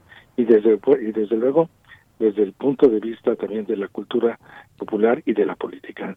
Este, por supuesto, quienes no han visitado el estanquillo, este es un gran legado, pero dejó muchísimo para la, para la UNAM y bueno, mencionaste su, su afición por el cine mexicano, su, gusto, él mismo, recuerdo muy bien esa frase que él dijo en, un aniversario, más bien en un, en un homenaje luctuoso también por la muerte de García Riera, y que él describió a la, a la historia documental del cine mexicano, la gran obra de Emilio García Riera, como el Archivo General de la Pasión. Esto me parece que así ese era Carlos Monsiváis, ¿no? Con una frase podía realmente describirte toda una época. Exactamente, un gran coleccionista también, ahora que hablas del, eh, del, estanquillo, pues sí, en su momento cuando se abra al público y que se pueda seguir admirando también esas colecciones personales, esas también fotografías como eh, las que se dan cuenta que están en ese lugar y que nos acerca también a esa, esa mirada suya sobre temas, por ejemplo, como el machismo, a esos temas donde, pues, que nos, eh, que nos dijo en este libro de eh, Pudor y Liviandad, por ejemplo, sobre la postura de la mujer, qué, qué mujeres eligió y cómo las describía. En fin, me parece muy importante también esto que mencionas del, del estanquillo. Pues sí, yo creo que ese es el, momento de, revisar justamente esta, esta eh, persona que, una vez más, o sea, lamentablemente fue un doctorado post-morte porque cuando estaba previsto un conflicto en la universidad que no, no pudo hacerse y, y lo recibió pues un par de años después eh, sus familiares, ¿no? Pero realmente yo considero que Carlos es un universitario que que pasó por las aulas dejando siempre huella, aunque no haya tenido que tener una, una número de cuenta formal, digamos. Así es. Pues eh, también pueden encontrar mucho material en la fonoteca en la Fonoteca Nacional a través de, Internet pueden buscar algunas entrevistas que distintos personajes le hicieron, pero que también él, él, hizo cuando habla, por ejemplo, de la música, cuando habla del mambo, eh, cuando habla de cine, cuando habla de muchas cosas, cuando habla incluso hasta de sus gatos, ¿no? Es muy interesante. Allí encontré varios audios muy interesantes. Pues justamente eso, sabes qué bueno que lo señalas también. Lo retomamos e hicimos unas... Eh, cápsulas de los temas que justo acabo de mencionar, los gatos, el mambo, el cine este, y el machismo. Este, eh, con utilizando esos textos, hicimos unas cápsulas que están pasando por TV UNAM y también a través del, sistema público de, televisoras, que la verdad quedaron muy, muy divertidas. Porque sí, efectivamente esos textos, no sabía que tú los habías conocías también ya, son realmente muy atractivos y nada más que y menos que pues así que dicho es con la con la voz del propio Monsiváis. Así es, hasta canta por ahí con Manzanero en alguno de estos audios. Qué maravilla. realmente un personaje, por supuesto, sus su apariciones en el cine mexicano también son emblemáticas Y también se han estado pasando algunas de las películas en donde aparece, como pues sí, los caifanes sabemos, eh, en fin, pero por supuesto también un mundo raro, donde aparece también mucho, mucho este, a cuadro. Y bueno, pues toda una personalidad preocupada además pues, siempre por reconocer yo eh, varios proyectos que hicimos conjuntos sobre cine uno emblemático para mí fue que le pedimos a Carlos Monsiváis que él seleccionara para precisamente celebrar el centenario del cine en México los 10 segundos más importantes de para él del, del cine mexicano. Es decir un segundo por película.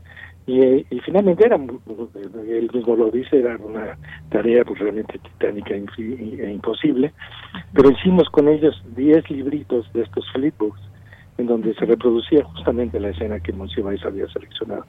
Y había títulos ahí, por supuesto, que él consideraba ya emblemáticos, como pues este El Rey del Barrio, Vámonos con Pancho Villa, La Cucaracha, y la más reciente de ellas era Danzón pues de, esos, de eso también va a hablar Julia Santibáñez en el, programa de mañana. Pero sí era festejar justamente al cine.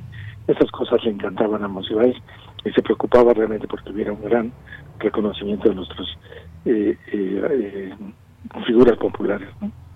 exactamente. Pues todo un estuche de monerías, la verdad, que podemos encontrar ligados a Carlos Monsiváis. Escenas de pudor y liviandad es el, libro que me refería hace un momento. Pues Iván, muchas gracias por invitarnos a esta programación y por invitarnos a descubrir o redescubrir a Carlos Monsiváis. Muchísimas gracias. Gracias a ustedes por distraerme un poquito de la pandemia.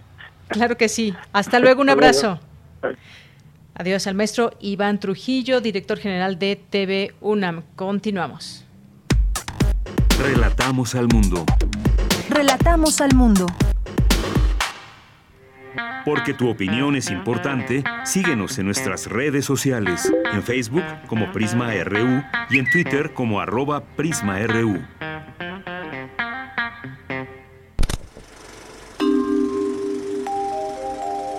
Cine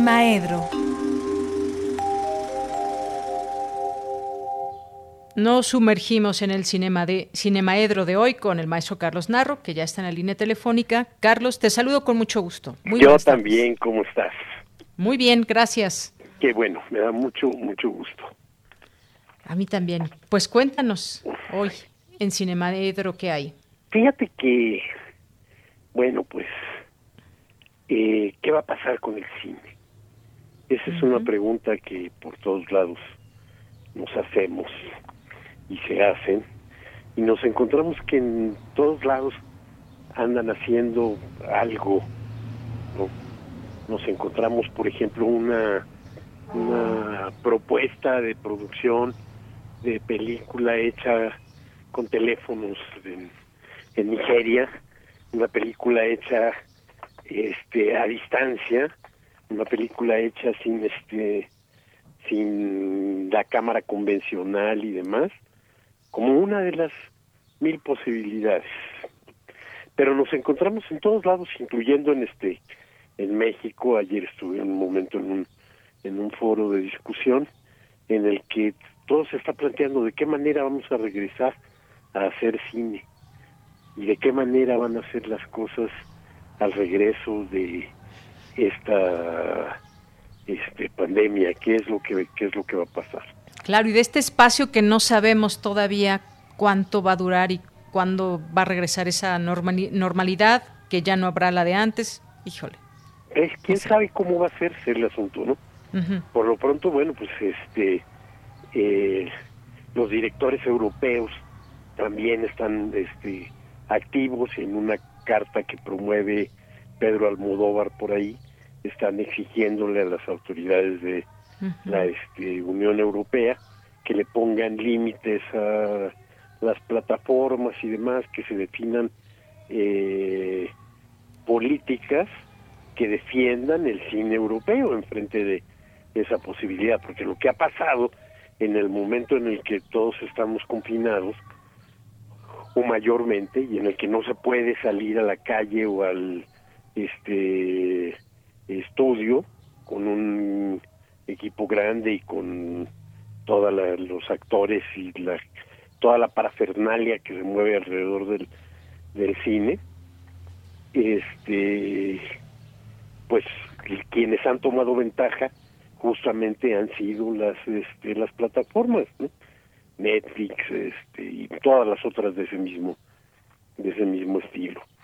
Y entonces, bueno, pues qué es lo que va a ocurrir? Pues quién sabe qué es lo que va a ocurrir, porque bueno, pues no no lo podemos este, saber. Lo que sí podemos saber es que el cine va a persistir, ¿sí? Seguramente vamos a ver un renacimiento de los autocinemas tan tan este populares en los años 50 y 60, ¿no? Seguramente regresarán, ¿no? Y seguramente habrá algunas otras este formas de, de, de hacer las cosas, pero lo que sí te puedo decir es que el cine no va a desaparecer. Y el cine no va a desaparecer en los próximos 100 años. No sé cómo sea en 100 años. A lo mejor nos los tomamos, no, yo ya no voy a estar por ahí, pero a lo mejor se lo toman en cápsulas las películas, qué sé yo, pues, ¿no? O se los este, ponen en cascos como en la en la película este de Días Extraños, ¿no? En el que te colocas un casco que es una adicción que está causando peores efectos ahí que la que las drogas y en el casco se insertan disquetes que está de moda que sean los últimos momentos de la vida de alguien, ¿no? Entonces, este, interesantísima película filmada además exactamente en el cambio de siglo. La secuencia más famosa es exactamente la llegada del año 2000 en este Nueva York. Eh, Catherine Bigelow es la directora. Pero digo, toda esta digresión, en realidad van varias veces que nos dicen que el cine se muere. ¿Sí? Cuando llegó la televisión, nos dijeron que el cine quedaba desplazado y se moría a causa de la televisión. De eso hay una película este, buenísima, fantástica, una película independiente norteamericana, la ópera prima creo, de Peter Bogdanovich. La última película se llamó en México The Last Picture Show y que trata más sobre el, paso a la, a la adolescencia de este momento en el que hay que crecer de un grupo de, este, de amigos, pero muy, muy vinculado con el cine que está a punto de cerrar en su pequeño pueblo tejano. Y luego, pues todos recordamos el, el las italianas, el cinema Paradiso, que tanto éxito tuvo, ¿no? Este, el Oscar este, fueron a ganar por ahí, y la casi simultánea, y para mí mejor, ¿eh?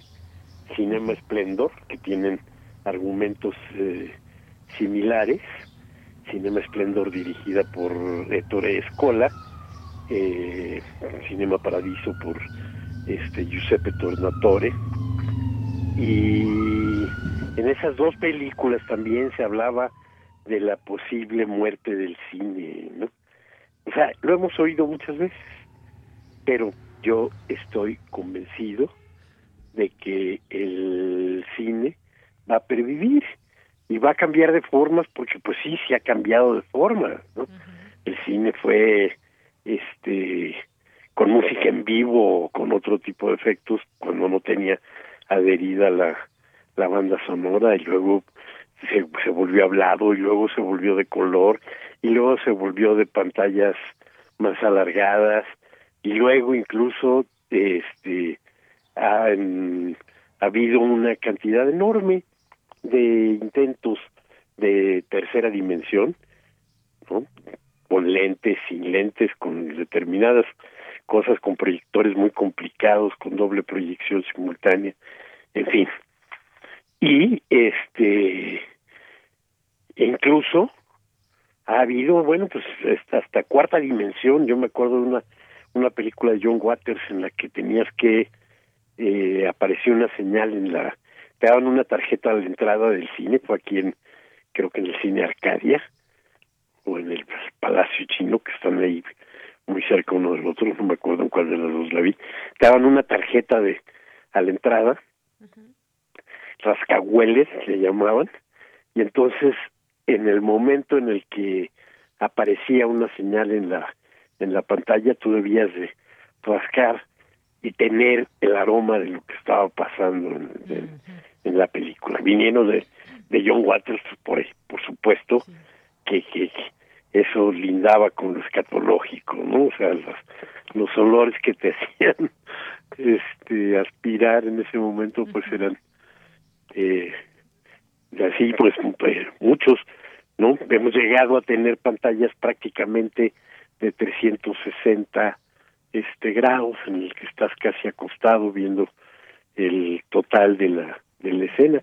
En fin el cine ha cambiado la tecnología lo cambia y pues no me extrañaría que este para empezar esto no va a durar toda la vida no pero en caso de que durara mucho no me extrañaría que entráramos a, a cápsulas individuales a ver el cine lo cual no me preocuparía porque sí es cierto que pues este las parejas sobre todo adolescentes aprovechan la oscuridad de la sala pero en general la el gran impacto del cine se deriva de la manera en la que la pantalla te aísla de todos los demás, ¿no? O sea, de pronto es una experiencia este personal, por supuesto influida por las por las no sé, las risas de quienes están ahí este cerca de ti o Carlos, nos queda un minuto, no sé si Nos queda un minuto, no, pero entonces este, dame dos para darte las recomendaciones. Ah, claro, adelante. Entonces vamos a tomar un minuto. Eh, las, las recomendaciones de ahora son para la televisión abierta y nos vamos porque son las, las, las que nos presentan cosas de interés al canal 22 y a TV Y en el canal 22 hoy tenemos eh, la, la, la, presentación de la de la película de, la película que le dio el primer Ariel de Oro como mejor película a la, a la universidad. Creo que tenemos otros Arieles de Oro, pero no por mejor película, sino por el WEC y por la Filmoteca y otras cosas que son bien merecidas, por supuesto, pero por película lo tenemos, por ahora sí tenemos que ganar. Una película de Raúl Canfer, que, eh, que produjo la, este, la universidad, básicamente en locaciones en el estado de Hidalgo, y que hoy se presenta en el en el canal 22. 22, muy bien. El este el, el día de mañana el prisionero 13, el sábado el compadre Mendoza y el lunes dos monjes también. Este para mí el compadre Mendoza la mejor película sobre la Revolución Mexicana y dos monjes sin duda un la única película mexicana expresionismo expresionista sí haciéndole con el expresionismo alemán. Y bueno pues el este en el en TV UNAM vamos a tener el este el espérame cómo estaba en, en TV UNAM eh, tenemos para mañana la este la, la película El gato pardo. Y para el sábado, sobre todo para los que sí vieron azul, el sábado tenemos Blanco de Kieslowski. Ah, ya, que nos recomendabas la semana pasada. Así Muy es, bien. toda la trilogía, entonces espero que la próxima semana me tocará recomendarles Rojo. Perfecto. Pues nos quedamos con estas recomendaciones. Carlos, muchas gracias, un abrazo. No, hombre, gracias y un abrazote. Hasta luego. Adiós. Bien, pues nos vamos ahora a las breves internacionales con Ruth Salazar. Internacional RU. científicos de la Organización Mundial de la Salud informaron que se ha demostrado de forma definitiva que la hidroxicloroquina, un medicamento barato para combatir la malaria que fue patrocinado por el presidente de Estados Unidos, Donald Trump, no funciona para frenar las muertes entre pacientes hospitalizados con COVID-19, pero podría ser efectivo en la prevención de contagios del nuevo coronavirus. Un nuevo análisis de los Centros para el Control y Prevención de las Enfermedades de Estados Unidos determinó que hay 12 veces más muertes de personas que enferman de COVID-19 y padecen de diabetes o enfermedades del corazón o pulmones que quienes están libres de estos padecimientos. Brasil informó en las últimas 24 horas 1.269 muertes por COVID-19, lo que lleva al total oficial de 46.510, la segunda cifra más alta del mundo después de Estados Unidos con más de 117.000 decesos. Además, el Ministerio de Salud reportó 32.000 nuevos casos del virus en un solo día el demócrata Joe Biden tiene una ventaja de 13 puntos sobre el mandatario estadounidense Donald Trump, el margen más amplio en lo que va del año, según la última encuesta de Reuters. En momentos en que los ciudadanos se vuelven más críticos con el presidente por su manejo de la pandemia y la violencia policial. Corea del Norte anunció que volverá a desplegar sus tropas en sitios de cooperación intercoreana, reinstalará los puestos de guardia y reanudará las maniobras militares en zonas fronterizas, anulando los acuerdos de reducción de tensiones firmados con Sur Corea hace dos años. La policía brasileña detuvo este jueves a Fabricio Queiroz, ex asesor del senador Flavio Bolsonaro, en el marco de una investigación de desvío de dinero cuando el hijo mayor del presidente Jair Bolsonaro era legislador de la Asamblea de Río de Janeiro.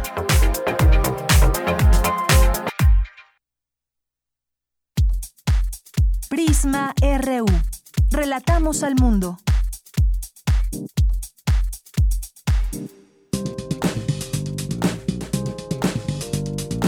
Cultura RU.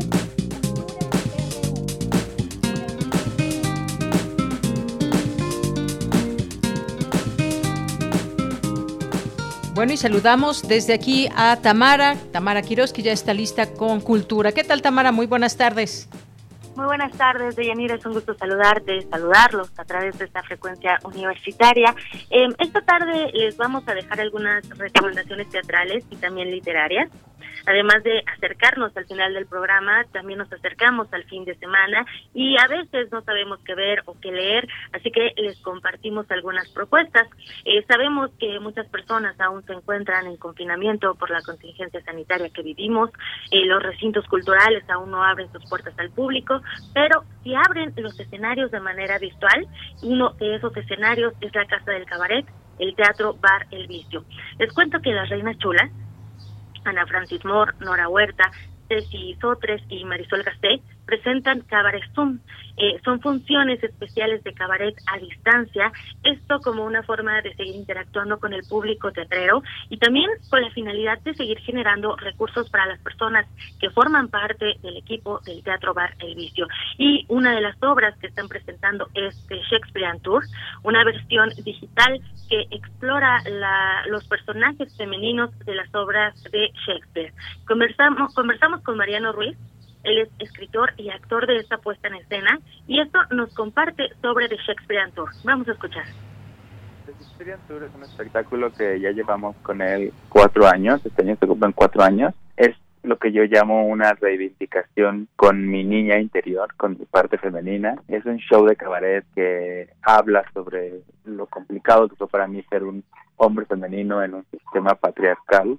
Y yo lo describo como una comida corrida de 70 pesos, donde hay tres tiempos y en cada tiempo tienes dos opciones de platillo a elegir.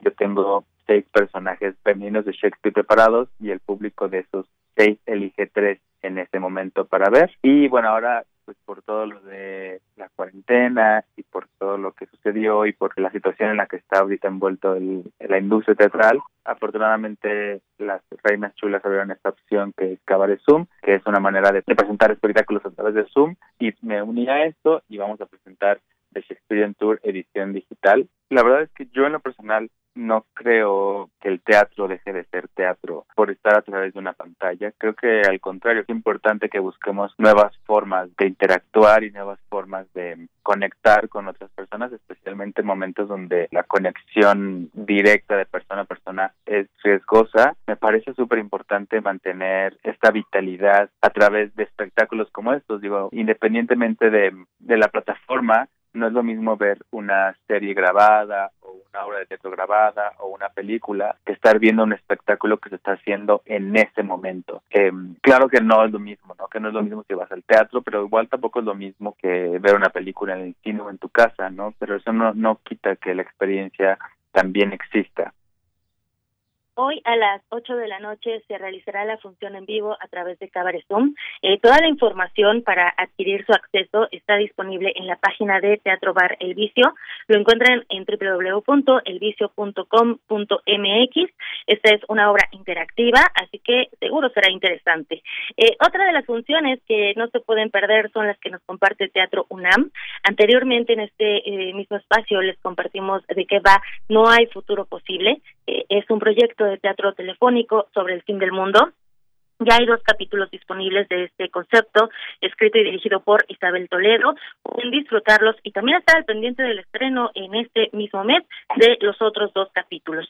También podemos ver Vamos Todos en línea, un corto escénico de Gerardo Trejoluna que nos lleva a reflexionar sobre las transformaciones de la vida, de la sucesión de abandonos que podemos experimentar. También nos lleva a la reflexión de, pues, a, a repensar el significado de la muerte y también de los tiempos que vivimos en esta pandemia. Este corto escénico dura aproximadamente 30 minutos y ambas propuestas las pueden ver, las pueden disfrutar ingresando a la página de Teatro UNAM. También eh, hay opciones para toda la familia. Este domingo 21 de junio a las 13 horas, una de la tarde, hora de la Ciudad de México, se transmitirá en vivo la obra Asimov. Esta es una obra de Cortejo Producciones y Haruki Teatro eh, que se ha presentado desde el 2014 y bueno, en este año, en estos, en este mes, eh, se transmitirá en vivo desde el Foro Shakespeare. Eh, para saber más de la trama, pues contactamos a la directora de esta puesta en escena, Anabel Domínguez, y esto nos contó acerca de la obra. Asimov cuenta la historia de una ficción en la que eh, el mundo está en caos. Nada que ver realmente con las épocas que vivimos, sin embargo, pues se rozan en muchas cosas. El planteamiento original de nuestra historia es, ¿qué pasaría si un robot soñara? Muy a la Fílica Irán Molina, que es el dramaturgo de esta historia, nos hace este planteamiento de qué pasaría si la inteligencia artificial que está en nuestras manos pudiera soñar. Y pues trata sobre una mujer que en el año 2070 y tanto cría una niña en un paisaje inhóspito donde no hay como mucha posibilidad para la vida, sin embargo, con la fuerza que ellas, ellas tienen, cuando esa mujer duerme es capaz de crear invenciones que al otro día cobran vida. Y estos artificios mecánicos la ayudan a sacar adelante a a su hija en, un ambiente como desolado, y no insisto, pero pues lleno de calidez porque lo que estamos es ante la relación de una madre y una niña que se acompañan como para entender muchos aspectos de, de la vida y de darle sentido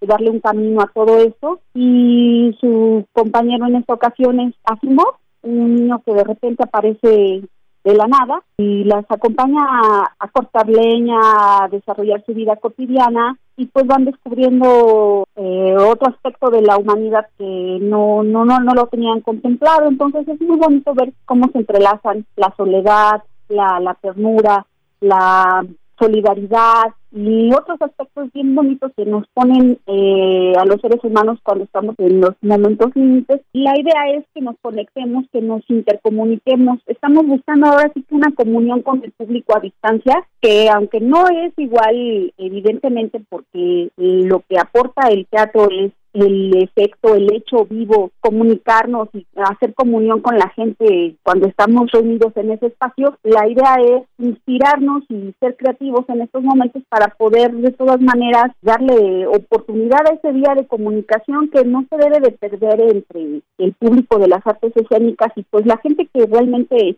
está pues ávida de ver otras cosas porque la pandemia nos ha traído como de todo, ¿no? Eh, eh, una idea de buscar información de todo tipo, no solamente acerca de la enfermedad, sino de cómo podemos seguir eh, manteniendo estos lazos de comunicación. Ella fue Anabel Domínguez, directora escénica de Asimov, y también les cuento que en esta presentación, además de explorar la supervivencia de los personajes y las leyes de la robótica, veremos títeres es una propuesta diferente, estará disponible para 300 espectadores y los boletos, que tienen un costo de 80 pesos, se pueden adquirir a través de Boletia. eh, boletia.com. Y bueno, ya para finalizar, hoy se cumplen 10 años de la muerte de José Saramago, escritor, dramaturgo, poeta y narrador. Él obtuvo el Premio Nobel de Literatura en 1998, escribió novelas, crónicas, relatos, ensayos, diarios y también obras de teatro en más de 20 libros traducidos a 34 idiomas. Hoy, 18 mm, de junio, a las 12 del día, hora de Lanzarote, la Fundación José Saramago ha rendido un homenaje a la memoria del escritor con una pequeña ceremonia en la biblioteca de Acasa y una charla entre el periodista Ignacio Escolar y Pilar del Río, quien también es periodista, presidenta de la Fundación José Saramago y traductora de su obra. La transmisión eh, pueden seguirla a través de las redes sociales de la Fundación. También les recomendamos seguir el especial del décimo aniversario luctuoso de José Saramago, que transmitirá TV UNAM hoy a las seis de la tarde. Y también eh, pueden seguir la adaptación radiofónica de ensayo sobre la ceguera, que pueden encontrar en la página de Radio UNAM en el apartado de podcast justo obras eh, como esta, ensayo sobre la ceguera y ensayo sobre la lucidez, creo que están eh, más vigentes que nunca, así que me gustaría que nos compartieran si han leído algún libro del escritor portugués, yo les comparto, eh, bueno, a mí el libro que me enganchó a la pluma de Saramago fue ensayo sobre la ceguera, iba en la prepa, iba en prepa 5 y mi padre me compró el libro y de ahí seguimos sus publicaciones, solo por mencionar algunas, todos los nombres, El hombre duplicado, El cuento de la isla desconocida, eh, también La Caverna y El cuaderno del año del Nobel, que es un hallazgo inesperado. Este libro es el último de los diarios personales que el escritor portugués dejó escrito y que se quedó como como declara él mismo, eh, agarrado eh, al disco duro del ordenador, descubran por qué se quedó justo en el disco duro y eh, bueno, este lo encuentran bajo el sello Alfaguara. Si quieren compartir sus comentarios, pueden escribirnos a arroba prisma.ru y a mí me encuentran como arroba tamara bajo m ahí nos podemos comunicar a través de Twitter. Por ahí me despido y les deseo que tengan una excelente tarde y los saludo nuevamente el próximo lunes de Yanira. Hasta lunes nos escuchamos. Hasta el lunes, hasta el lunes, Tamara. Muchas gracias. Y pues ya nos vamos. Mañana le daremos detalle de lo que presenta la UNAM, lineamientos generales para el regreso a las actividades universitarias en el marco de la pandemia. Y pues nos despedimos. Ya no nos dio tiempo, pero Dani nos había preparado una canción de Paul McCartney, que por cierto hoy cumple 78 años y nos invita a dejar de comer carne y a proteger a los animales. Bueno, ahí aunque sea un poquito alcanzamos a escuchar. Con esto me despido, soy de Yanira Morana, a nombre de todo el equipo. Gracias, buenas tardes y buen provecho.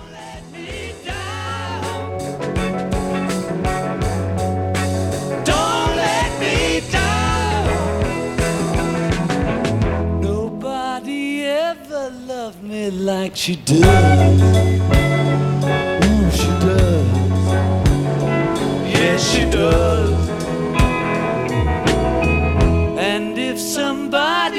Love me like she does. Oh, she does. Yeah, she does.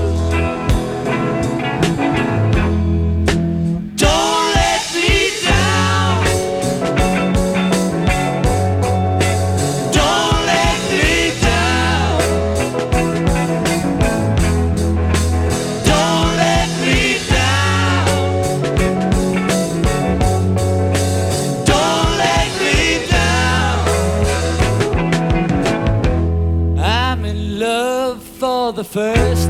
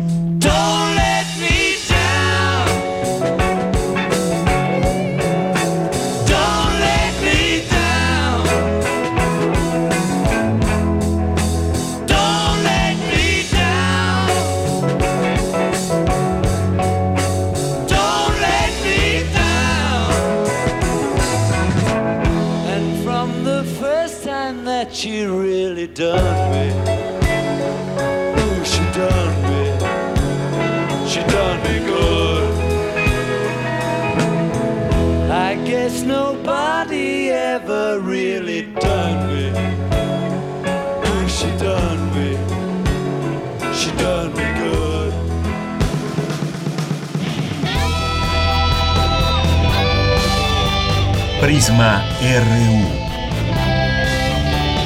Relatamos al mundo.